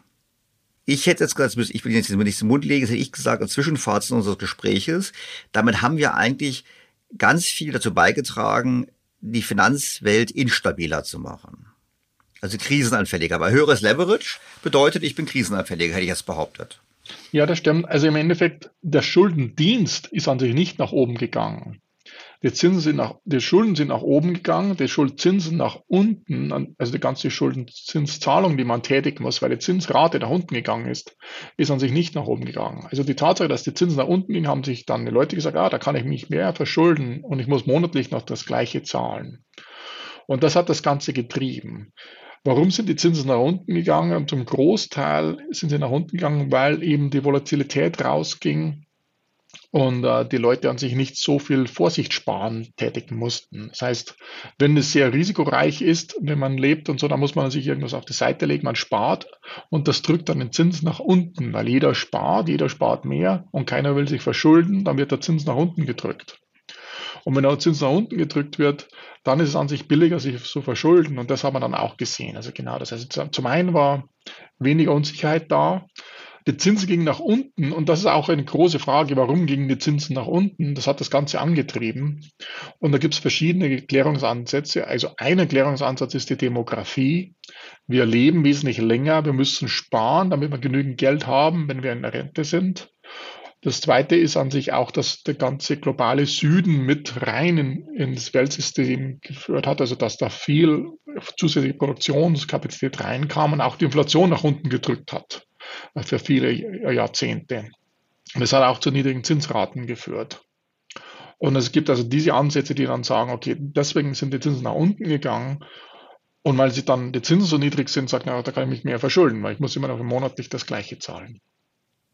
Ja gut, und jetzt gehe ich weiter und sage dem Motto, naja, wir haben gerade eben haben wir gelernt, geringe Volatilität, steigende Verschuldung, gute Annahmen, das steigert eher die Blasengefahr. Und ich glaube, wir müssen jetzt nicht sagen, wir haben heute eine Blase, wir haben wahrscheinlich, haben wir, kriegen wir schon beide Konsens, dass Vermögenswerte zurzeit auf einem höheren Bewertungsniveau sind weltweit. Und ich meine auch gerade was Immobilien betrifft. Und ich hatte ja Paul Schmelzing, habe ich auch zu, zu, schon zu Gast gehabt zum Podcast und er hatte diese Studie gemacht über 700 Jahre Zinsentwicklung.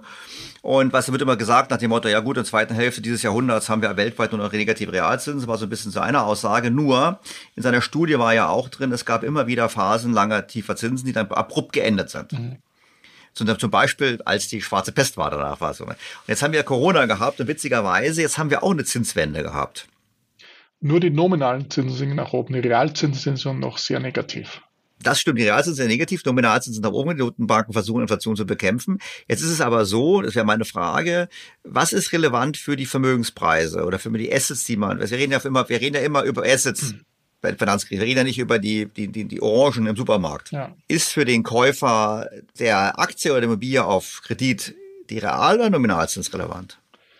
Also generell von der Theorie her sollte es der Realzins sein, äh, weil an sich äh, Aktien an sich Realvermögen sind oder wenn ich mir Immobilien kaufe, sind Realvermögen. Aber in der Realität ist es der Nominalzins.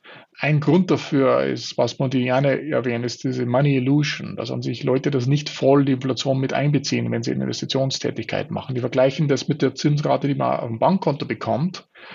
Und im Endeffekt sehen nicht, dass an sich, wenn ich Aktien habe, bekomme ich an sich Dividenden. Die Dividenden sind etwas Reales, weil wenn die Inflation hochgeht, dann wird auch die Dividendenzahlung langfristig nach oben gehen. Mit Immobilien ist es ein bisschen anders. Die Immobilien hat man auch immer so mit Hyperinflation, das sieht in, in 1920er Jahren in Deutschland, wenn es da Mietpreisdeckel gibt, dann ist es auch nominal. Das heißt nicht, wenn Inflation jetzt, wir an, 10 Prozent ist für die nächsten fünf Jahre, was hoffentlich nicht der Fall sein wird, dass dann automatisch die Zinsen mit hochgehen mit der Inflation. In der Mietpreisdeckel geht es dann eben nicht. Und dann hat man sich so, die Immobilien sind an sich dann eher nominal, also die Einnahmen, die man von der Immobilie bekommt, sind dann eher nominal gehalten. So, und dann würde ich doch sagen, und da bin ich voll bei Ihnen, ich würde sagen, in der Tat ist das sicherlich das Problem. Auch bei Unternehmen, wo wir dazu sagen, es gibt ja auch Studien, die zeigen, Unternehmen kommen sehr unterschiedlich durch Inflationsphasen durch. Es hängt davon ab, wie kapitalintensiv sie sind. Also gerade, wenn sie viel investieren müssen, werden sie auch getroffen. Also zumindest mal 70er, 80er Jahren war das so bei der Inflation. Da habe ich mal so eine Studie sogar selber, glaube ich, gemacht, noch in meiner früheren Leben. Wenn ich jetzt mir das so zusammenfassend anschaue, dann sage ich, na gut, also Sie haben sich die vergangenen Finanzkrisen angeschaut. Sie haben ein paar Faktoren herausgearbeitet, die ähm, das Risiko erhöhen. Und wir haben gerade eben eine Welt beschrieben, wo wir sagen, na ja, also mal so, so ganz risikofrei ist das Umfeld nicht, in dem wir uns gerade befinden.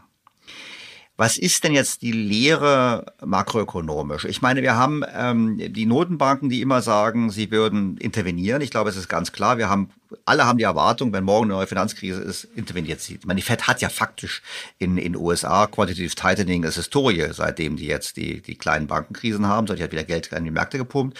Die EZB hat schon gesagt, oh oh, sollte Italien höhere Zinsen bekommen, kaufen wir dann Anleihen. Wie geht's weiter? Also generell will man so, dass es gibt gewisse Krisen, die da ausgelöst werden, dass die Fundamentalwerte sich ändern. Die sollte man an sich nicht abfangen. Man soll an sich schon den Preis nach unten gehen lassen, um diese Fundamentalberichtigung an sich zu erlauben. Aber häufig ist es so, dass es dann zu Amplifikations- und Verstärkungseffekten kommt. Und diese Verstärkungseffekte, die in der Krise stattfinden, also ein ganzes Teil von dem Buch beschäftigt sich mit diesen Verstärkungseffekten in der Krisenphase. Und die sollte man dann abfedern weil sich das dann, wenn man das nicht abfedert, verstärkt wird das Ganze, wird es wesentlich dramatischer und es zieht sich dann die Krise wesentlich länger hin im Vergleich, wenn man das abfedern würde. Das heißt, man muss da ein bisschen vorsichtig vorgehen. Zum einen will ich an sich nicht irgendwie alles abfedern, auch die Fundamentalberichtigung abfedern, weil es führt dazu, dass es in der nächsten Krise dann noch wahrscheinlicher wird. Aber zum anderen will ich diese Amplifikationseffekte, diese Verstärkungseffekte, die will ich an sich abschalten. Wie macht man das denn? Dann gib mir mal ein Beispiel. Aber ich glaube jetzt, also die Hörer haben es ja noch nicht gelesen, das Buch. Insofern ähm, gib mir mal ein Beispiel. Also das, die Schwierigkeit ist na klar, zu sagen, okay, was ist jetzt fundamental eine Berichtigung und was ist an sich ein Verstärkungseffekt? Und da ist genau die gleiche Frage, was ist ein Insolvenzproblem und was ist ein Liquiditätsproblem? So in Insolvenzprobleme, die sind fundamental, eine Firma ist pleite und äh, ist auch richtig pleite, weil es einfach nicht mehr produktiv ist. Oder eine Firma hat sich ein temporäres Liquiditätsproblem. Und das ist ähnlich auch von dem gelagert. Und theoretisch kann man das sehr schön rausarbeiten, wann man was machen soll. Aber die große Schwierigkeit ist eben dann in der Realität abzuschätzen, wie viel ist von dem Ganzen ein Insolvenzproblem, wie viel ist ein Liquiditätsproblem da. Und da braucht man eben sehr schnell gewisse Daten, an die man herangehen kann und auch Studien, die man dann sich in der Aufbauphase der Krise schon durchführt. Also man muss sich schon vorher darauf vorbereiten und dementsprechend agieren. Also zum Beispiel, wenn ich jetzt die Silicon Valley Bank anschaue, die Befürchtung war na klar groß, wenn die Silicon Valley Bank, wenn die Einlagen da nicht abgesichert werden, dass das unmittelbar ein Riesenbankproblem in ganz Amerika zu dem kommen würde. Und das wollte man sich, diesen Verstärkungseffekt, den wollte man abfangen. Aber man wollte an sich die Silicon Valley Bank selber nicht äh, schützen. Also die Silicon Valley Bank ist im Endeffekt pleite gegangen, wurde abgewickelt und an anderen Banken verkauft. Die Aktionäre haben an, all, sich alle ihr Geld verloren. Aber diese Verstärkungseffekte die waren eben dann so groß, die wären so groß gewesen, oder das hat man befürchtet, dass man gesagt hat, okay, die Einlagen werden abgesichert. Und man hat da ungefähr 20 Milliarden Dollar reingeputtert. Und die müssen jetzt die anderen Banken zahlen. Also wurde an sich von der Einlagensicherungsfonds bezahlt, um 18 oder 20 Milliarden Dollar. Und jetzt wurde jetzt ein System entwickelt, wie die anderen Banken in den nächsten Jahren diese 20 Milliarden wieder zurückzahlen müssen. Also der Steuerzahler muss im Endeffekt in diesem Fall jetzt nichts zahlen, aber es müssen die anderen Banken dementsprechend für ihre Einlagensicherung mehr zahlen, sodass die 20 Milliarden wieder reinkommen. Gut, also eigentlich müssen das die Kunden am Ende zahlen, weil logischerweise wer die Banken an den Gebühren ein. Letztlich ist es doch so, ich habe die These, dass es irgendwann im Markt sozusagen auf die Kunden überwälzt wird, kollektiv. Naja, da bin ich mir nicht so sicher, weil die Kunden im Endeffekt ohnehin schlechte Zinsen bekommen. Also wenn man sich die die Zinsrate ansieht, ist die so 4, 5 Prozent in den USA. Und wenn ich zu meinem Bankkonto gehe, wenn ich da sage, ich will mehr Zinsen, dann sage ich, okay, wir geben da 2 Prozent. Aber wenn ich nichts sagen würde, dann geben sie da auch nichts auf dem Girokonto. Mhm. Das heißt, wenn die jetzt 20 Milliarden zahlen müssen, dann würden sie auch nicht weniger geben. Die geben ohnehin wenig. Ähm, das ist nicht so, dass sie da groß, irgendwie sehr großzügig wären. Also die Banken haben eine gewisse Marktmacht auf dem Einlagenbereich, auf dem Girokontobereich.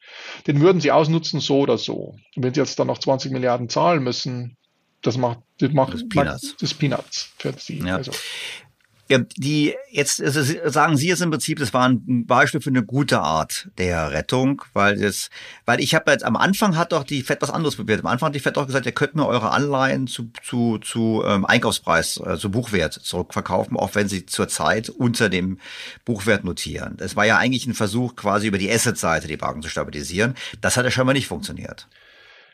Also wenn man die Assets zum Buchwert äh, gekauft hätte, dann wäre die die Bank rein insolvent. Und die haben auch riesig Staatspapiere gekauft, als die Zinsen niedrig waren. Also Staatspapier, langfristige Staatspapiere waren sehr viel wert. Zu dem Preis haben sie gekauft. Als die Zinsen dann hochgingen, war der Verlust da, da? war der Verlust da. Und es standen noch im Buch, also im Buch, im Buch standen sie mit den höheren Werten zum Ankaufspreis, Einkaufspreis. Und, und das, glaube ich, wäre dann eine reine Subvention gewesen, wenn man zu diesem, zu diesem Preis eingekauft hätte.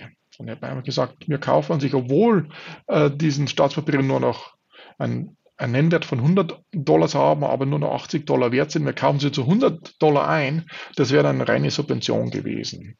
Und das, glaube ich, wäre meines Erachtens nicht okay gewesen. Gut, aber wie das Programm war es ja. Ich, noch mal, ich möchte noch mal auf, wir haben vorher die Zombies ganz kurz touchiert. Ich möchte noch mal, weil Sie gerade gesagt haben, man muss, man muss richtig handeln, man darf nicht übertrieben handeln. Jetzt ist ja das Thema der Zombies, ich weiß gar nicht, wo Sie dazu stehen, ähm, heftig umstritten. Die EZB hat immer gemeint, gibt's nicht und wenn sie gibt, sind wir nicht dran schuld. Die Bank für internationalen Zahlungsausgleich war immer sehr dedizierte gemeint, wir sind eine ganz klare Korrelation zwischen tiefen Zinsen und Zunahme an Zombies. Sind die ein Problem und sind die eine Folge von diesen Rettungsmaßnahmen?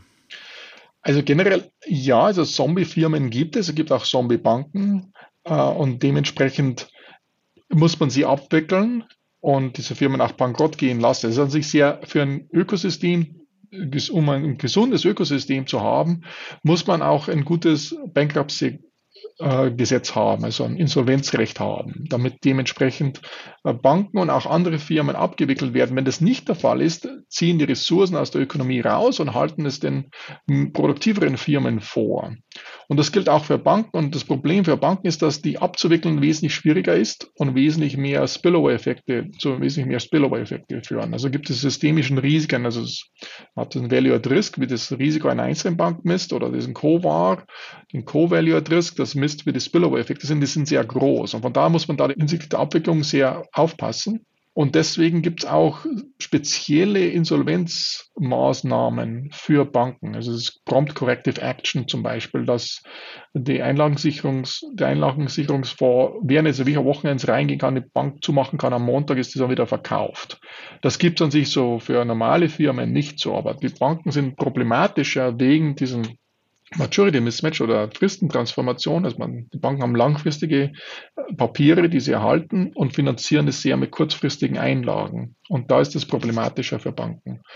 Und deswegen ist es sehr, sehr wichtig, ein gutes Insolvenzrecht zu haben, damit man die Anzahl der Zombie-Firmen, aber auch der Zombie-Banken gering hält, weil die ansonsten Ressourcen aus der Ökonomie rausziehen und auch den guten Firmen oder Banken vorenthalten. Also meine These wäre jetzt, wir haben mit den Zombies zu tun aufgrund von nicht voll durchdachter Rettungspolitik der Vergangenheit. Mhm. Das ist im Prinzip eine Nebenwirkung von vergangenen Rettungspolitiken. Wenn wir jetzt, Sie haben ja sich damit beschäftigt, wenn Sie jetzt heute, das machen Sie auch in Ihrem, Ihrem Job, wenn Sie jetzt heute Regierungen beraten, Regulierer beraten, mhm. wo stehen wir, beziehungsweise was wären sozusagen Ihre drei Wünsche an die Regulierung, damit wir in Zukunft zwar Finanzkrisen erleben, aber diese uns nicht mehr bedrohen realwirtschaftlich? Also zum Ersten würde ich sagen, man sollte sie nicht leugnen, man sollte zugeben, dass sie gibt und dass man sie auch dementsprechend sich darauf vorbereitet. Vor der Krise ist meines Erachtens das Wichtigste, dass man die Eigenkapitalquote hochhält und dementsprechend Dividendenzahlungen oder Stock Repurchases einschränkt, obwohl es dann auch politisch sehr unpopulär ist, aber das ist sehr, sehr wichtig, das äh, gleich einzuführen. Und dann zum Dritten, muss ich schon sagen, man muss in einer Krise die Zinsen nach unten fahren, vielleicht auch unkonventionelle Maßnahmen ergreifen, aber nur für einen kurzen Zeitraum. Also die Effektivität der Geldpolitik, diese Lage zu stabilisieren, ist da, aber man kann sie dann nicht so lange hinziehen, so weil es dann zu neuen Problemen führt. Also man muss eine Medizin, man gibt eine gewisse Medizin, das ist hilfreich, aber man darf an sich die Ökonomie nicht von dieser Medizin dann abhängig machen. Und von daher sollte man, sobald man kann, aus, aus diesen unkonventionellen Maßnahmen aus der Niedrigzinsphase wieder rauskommen. Auch wenn es ein bisschen holprig sein kann, aber es ist wichtig, frühzeitig wieder rauszukommen. Ansonsten baut man neue Probleme auf, die dann, man dann nicht mehr handhaben kann. Ja gut, aber jetzt mal ganz ehrlich, das haben wir doch nicht gemacht. Ich meine, die haben USA, da gab's, da gab's ein paar Patentversuche, die wurden immer wieder eingestellt, weil sobald die Fed ein bisschen Notenbankbilanz hat schrumpfen lassen, gab's die ersten Turbulenzen an den Finanzmärkten. Die EZB hat's gar nicht probiert. Was heißt denn das? Was ist denn, was, was heißt das jetzt für die Zukunft? Na, für die Zukunft, glaube ich, müssen wir disziplinierter sein. Wir müssen dementsprechend. Ja gut, aber das, aber wir haben, meine Frage ist ja erstmal, aber ist es nicht, erhöht das jetzt nicht auch die Krisengefahr zum heutigen Zeitpunkt, obwohl wir vielleicht noch gar nicht wissen, woher sie kommt? Ja, es erhöht die Krisen, genau. Also wir haben dementsprechend die lockere Geldpolitik für zu lange gefahren und dementsprechend ist das Krisenwahrscheinlichkeit hat sich da nach, nach oben gefördert. Wir haben weniger Munition. Wir haben an sich die Munition ausgegeben und haben jetzt weniger Munition im Rückhalt, die man sich einsetzen müssten, wenn eine neue Krise kommen würde. Jetzt haben Sie gesagt, naja, wir müssen die Banken mehr regulieren. Da habe ich noch eine Frage dazu, weil also ich habe mal zum Beispiel gelesen, ja, man hat sie reguliert, zum Beispiel können sie weniger Eigenbestand haben an Wertpapieren, also an Anleihen. Nebenwirkung ist, es fehlt an Liquidität im Anleihenmarkt, weil nicht mehr Market Maker sind wie früher. Auf der anderen Seite, ähm, das haben Sie auch in Ihrem im Buch erwähnt, ist ja das Shadow Banking, also das nicht reguliert, ist ja, ist, hat sich, ist ja enorm gewachsen. Desto mehr ich reguliere, desto mehr. Was machen wir mit Shadow Banking? Ist nicht Shadow Banking und Hedgefonds und Private Equity, sind das nicht eigentlich Dinge, wo quasi nächsten Krisen lauern und die lauern da so völlig außerhalb jedes regulatorischen Rahmens? Ja, das stimmt. Das ist das große Problem. Das hat man auch insbesondere in der großen Finanzkrise gesehen, dass im Shadow Banking große Probleme äh, sind. Andererseits, wenn man sich jetzt die Krise ansieht in den USA, waren es eher die regionalen Banken, die an sich Probleme bereitet haben und nicht die Shadow-Banken. Man könnte auch sagen, bis jetzt, nicht? Bis jetzt. Also man muss es sehen. Also ich glaube, dass auch so zum Beispiel im Immobilienmarkt, insbesondere im konventionellen Immobilienmarkt, auch Probleme auftreten werden. Und man muss dann sehen, wie man das dann abfängt. Aber generell würde ich sagen, ist beides problematisch. Es sind auch die Shadowbanks, was wichtig ist zu erkennen, dass die Shadowbanks an sich nicht für sich alleine leben. Jede Shadowbank hängt an regulären Banken dran. Mhm. Und man kann die Banken dann so regulieren, die Shadowbanken durch die regulären Banken regulieren in dem Sinne. Also wenn man sich die ganzen speziellen Vehicles, die es gab, die waren immer Teil, auch lose, connected, verbunden mit, äh, mit regulären Banken. Und da muss man versuchen, irgendwie das zu regulieren. Das zweite ist, es gibt einen Ansatz, das ist irgendwie so Zuckerbrot und Peitsche. Man kann sagen, ich mache an sich alles mit den Banken, ich, ich werde die stärker und stärker regulieren und dann wandert alles nach, in einem Shadow Banking ab. Andererseits kann ich auch ein bisschen Zuckerbrot geben oder also ein Carrot geben, in dem Sinne, dass ich auch, wenn du eine reguläre, regulierte Bank bist, bekommst du irgendwelche andere Vorteile. Und das wird auch häufig so gemacht. Also die ganzen Market Power oder die Renditen, die Banken machen, weil sie geschützt sind und auch sich günstiger refinanzieren können. Die haben auch viele Vorteile von dieser Regulierung. Und das muss man dann in, in der Balance halten, im Gleichgewicht halten. Das zum einen, dass sie äh, schon stärker reguliert werden, das ist an sich die Peitsche, aber dass sie auch Anreize haben, auch reguliert zu werden, dass sie sagen, ich bleibe Bank und ich wandere nicht ab und werde eine Shadowbank. Aber generell ist es so, dass eine reine Shadowbank aufzusetzen, die irgendwie gar nicht verbunden ist mit dem regulären Bankensystem, ist sehr, sehr schwierig. man kann die Shadowbank auch durch das reguläre Bankensystem ein bisschen an die Perle kommen.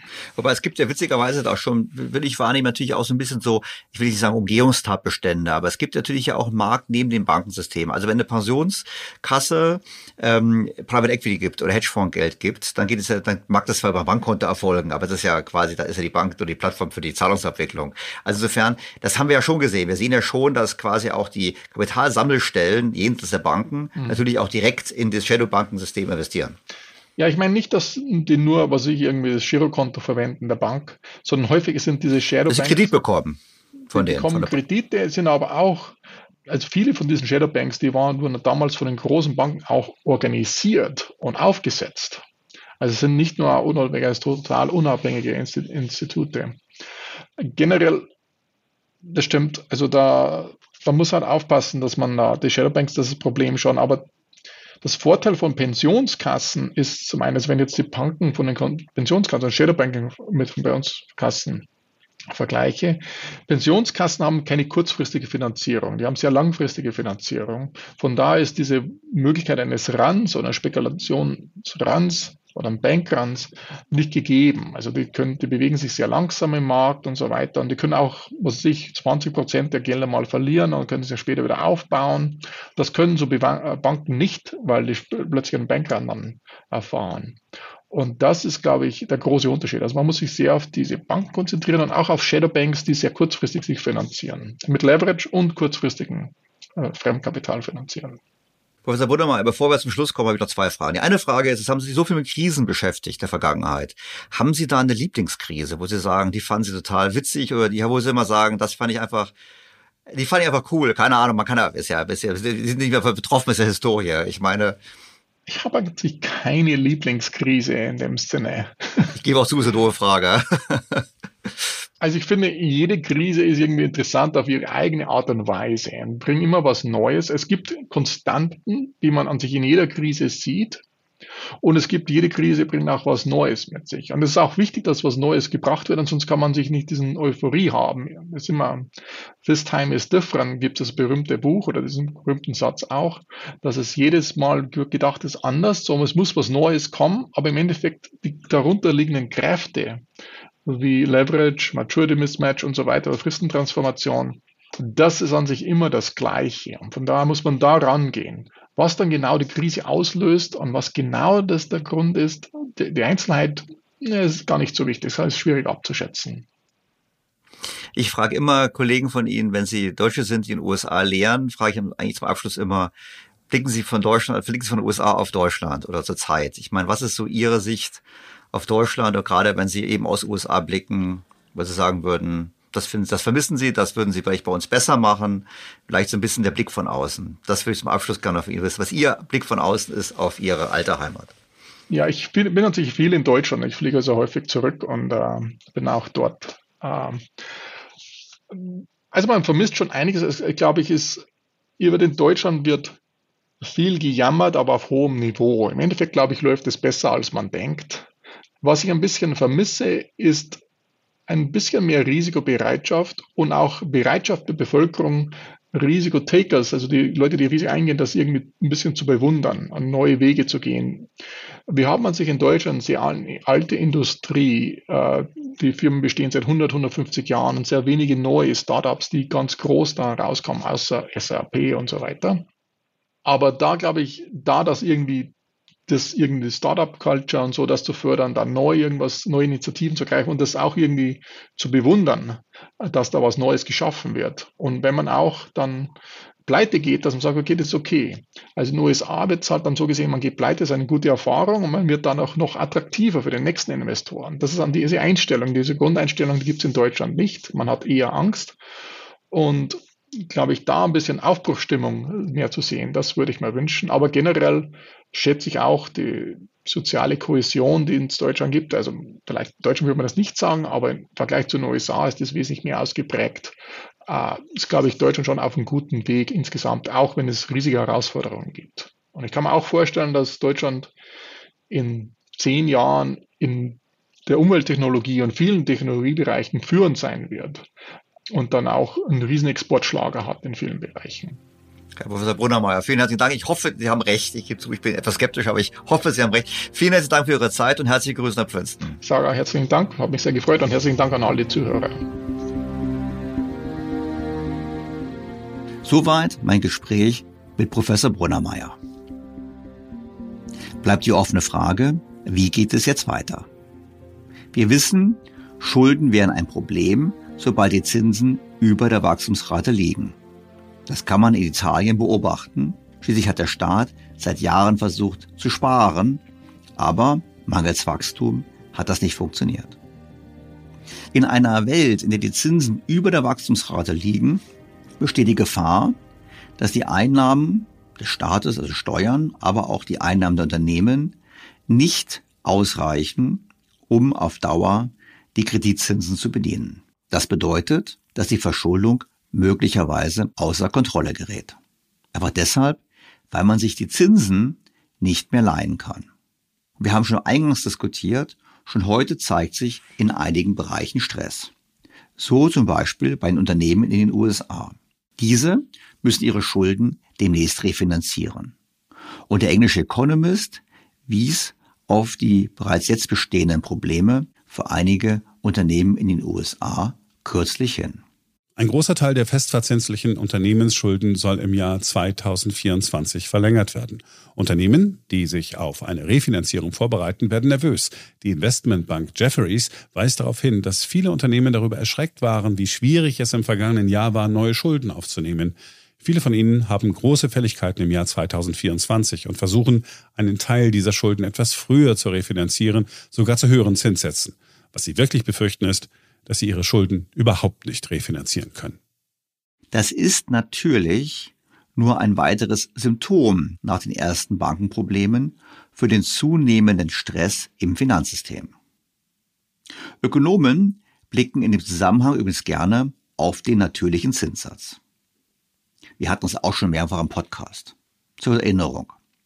Der natürliche Zinssatz ist der theoretische Zinssatz, der die Wirtschaft ins Gleichgewicht bringt und weder die Inflation anheizt noch das Wachstum bremst. Das heißt natürlich im Klartext, er ist immer ein theoretisches Konstrukt, weil so richtig beweisen kann man ihn ja nicht. Die Geldpolitik ist nur dann streng, wenn der echte Zins deutlich über dem natürlichen Zinssatz liegt. Die New Yorker Fed hat gerade wieder begonnen mit der Veröffentlichung der Schätzung des natürlichen Zinssatzes. Und die Aussage der Fed ist übrigens ähnlich wie die Aussage des Internationalen Währungsfonds, dass der Gleichgewichtszinssatz der Wirtschaft immer noch sehr tief ist. Das bedeutet, es besteht die Erwartung, dass die Wirtschaft in den kommenden Jahren nur wenig wächst und Inflation bald wieder sinkt. Verglichen mit diesem recht tiefen natürlichen Zins ist die US-Geldpolitik zurzeit durchaus restriktiv. Das heißt, sie bremst. Jetzt haben die Ökonomen festgestellt, naja gut, das eine ist ja die Frage, wie wirkt der Zins auf die Realwirtschaft, das andere ist die Frage, wie wirkt er aufs Finanzsystem. Und da hat man jetzt etwas erfunden, nämlich einen weiteren Zins, nämlich den Finanzstabilitätszinssatz. Das ist der Zinssatz, den das Finanzsystem noch verkraftet. Ist dieser Zinssatz niedrig, dann ist ein Land anfällig für finanzielle Schocks durch Zinserhöhung. Wenn der Zinssatz hoch ist, dann ist das System robust, man kann Zinsen anheben und es gibt eben keine großen Unfälle. Und jetzt kommt's. Ist der tatsächliche Zins unter dem Zinssatz der Finanzstabilität bedeutet, für das zu Verschuldung, steigender Risikobereitschaft und Spekulation. Also genau das, was ich mit Edward Chancellor in der Folge 185 der wichtigste Preis des Kapitalismus, diskutiert habe.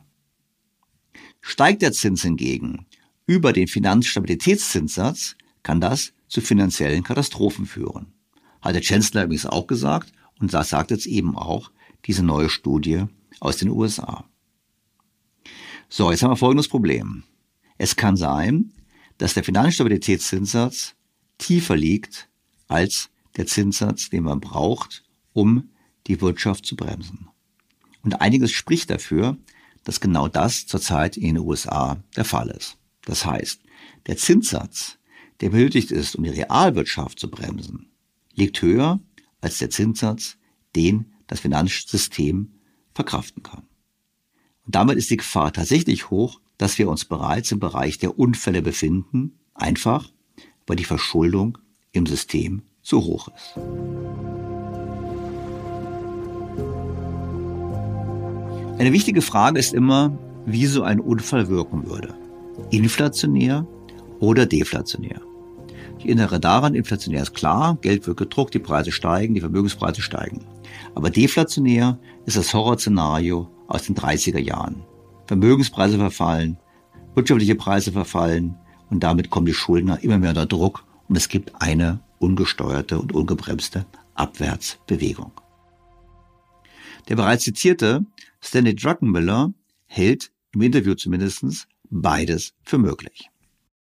It's funny, uh, we had a staff meeting last week and I said I could make a case in three years for inflation being at eight or I can make a case for deflation. That's kind of a, that's kind of a wide range in terms of giving an answer.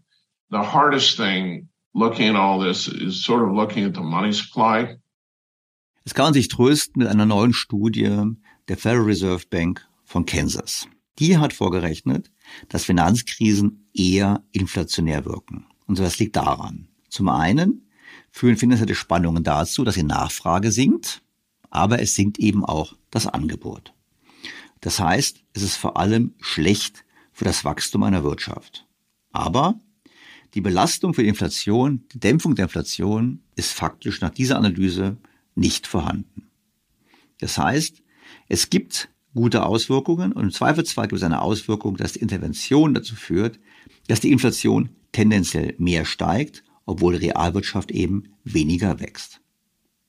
Das liegt meines Erachtens an der Ausweitung der Geldmengen, ist also eine Folge der Geldpolitik eine Reaktion auf die Finanzkrise oder wir folgen der Fiscal Theory of the Price Level, die wir in Folge 191 diskutiert haben. Dass man eben sagt, aha, der Staat hat mehr Schulden aufgenommen und deshalb hat die Stabilität der Staatsfinanzen abgenommen und in der Folge gibt es mehr Inflation. Was die Studie der Kansas Fed betrifft, bin ich persönlich etwas skeptischer. Ich glaube, es liegt am untersuchten Zeitraum. Denn die Studie der Kansas Fed bezieht sich nur auf Finanzkrisen seit dem Zweiten Weltkrieg. Und damit sind wir bei dem Problem. Die große Depression wird ausgeblendet, war aber entscheidend für die Maßnahmen, die in jeder Finanzkrise seit dem Zweiten Weltkrieg ergriffen wurden. Wir haben gelernt, es darf auf gar keinen Fall zu einer deflationären Depression kommen. Also wird alles getan, dies zu verhindern. Man interveniert stark und das wirkt tendenziell inflationär. Das zeigen übrigens auch Brunnermeier und Reis in ihrem Buch. Was waren denn die Maßnahmen? Es wurde entweder abgewertet, das heißt, man hat versucht, die eigene Wirtschaft über Exporte zu beleben und gleichzeitig auch die Inflation anzuheben. Wenn man nämlich abwertet, hat man natürlich höhere Importpreise. Problem in der ganzen Sache ist nur heute, dass wir das nicht mehr machen können. Denn wir haben es mit einem Problem zu tun, das eigentlich die gesamte westliche Welt trifft. Das heißt, Abwertungswettläufe würden letztlich nichts bringen.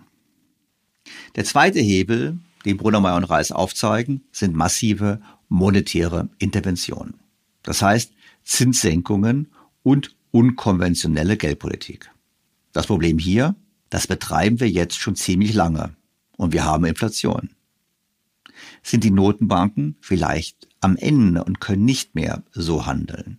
Im Gespräch mit Professor Brunnermeier wurde das ja auch bereits angesprochen. Und die dritte Säule des Krisenmanagements waren staatliche Rettungsprogramme. Und auch hier ist das Problem offensichtlich. Die Staatsfinanzen sind nicht mehr so belastbar. Zum einen sind die Schulden deutlich gestiegen und zum anderen werden die verdeckten Verbindlichkeiten, also die Versprechen für die Versorgung einer alternden Gesellschaft, zunehmend offensichtlich, das heißt budgetwirksam. Die Gefahr ist hoch, dass unser Instrumentarium erschöpft ist. Und damit wächst auch die Gefahr, dass es beim nächsten Unfall schwerer sein wird, diesen zu begrenzen. Ich persönlich denke, wir werden eine neue Krise bekommen, irgendwann. Und ich glaube, auf diese werden wir noch radikaler als bisher reagieren. Das heißt, egal wie hoch die Inflation ist, wir werden sehen, dass die Notenbanken intervenieren. Und damit wird es zu einem letzten Boom kommen an den Vermögensmärkten, sozusagen ein letztes Hurra. Dann aber droht die reale Krise einfach deshalb, weil die Inflation zu hoch geht und die Notbanken dann irgendwann gezwungen sein werden, gegenzusteuern. Liebe Hörer, Sie wissen, dies ist kein Anlagepodcast. Also bevor Sie jetzt irgendwelche Entscheidungen treffen, sprechen Sie mit jemandem, der davon deutlich mehr Ahnung hat als ich. Mir geht es hier um die ökonomischen Szenarien und ich finde, es ist richtig, über Finanzkrisen etwas an den Universitäten zu lernen und ich denke, es ist auch richtig, sich darüber Gedanken zu machen, wie wir auf die nächste Finanzkrise reagieren können, beziehungsweise wie wir die Voraussetzungen dafür schaffen, dass wir noch reagieren können, sollte es wieder zu einer Finanzkrise kommen.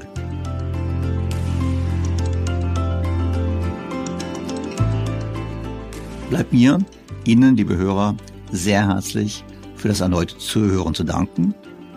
Ich freue mich auf Ihr Feedback, Ihre Fragen, Ihre Kritik, Ihre Anregungen und auf ein Wiederhören am kommenden Sonntag.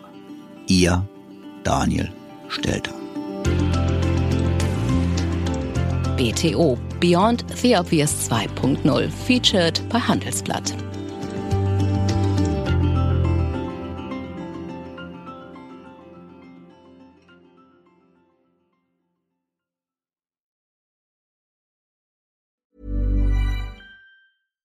Was ist noch besser als ein guter Plan?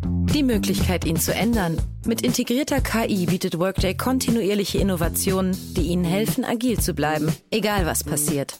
Workday, the finance and HR system for a changing world.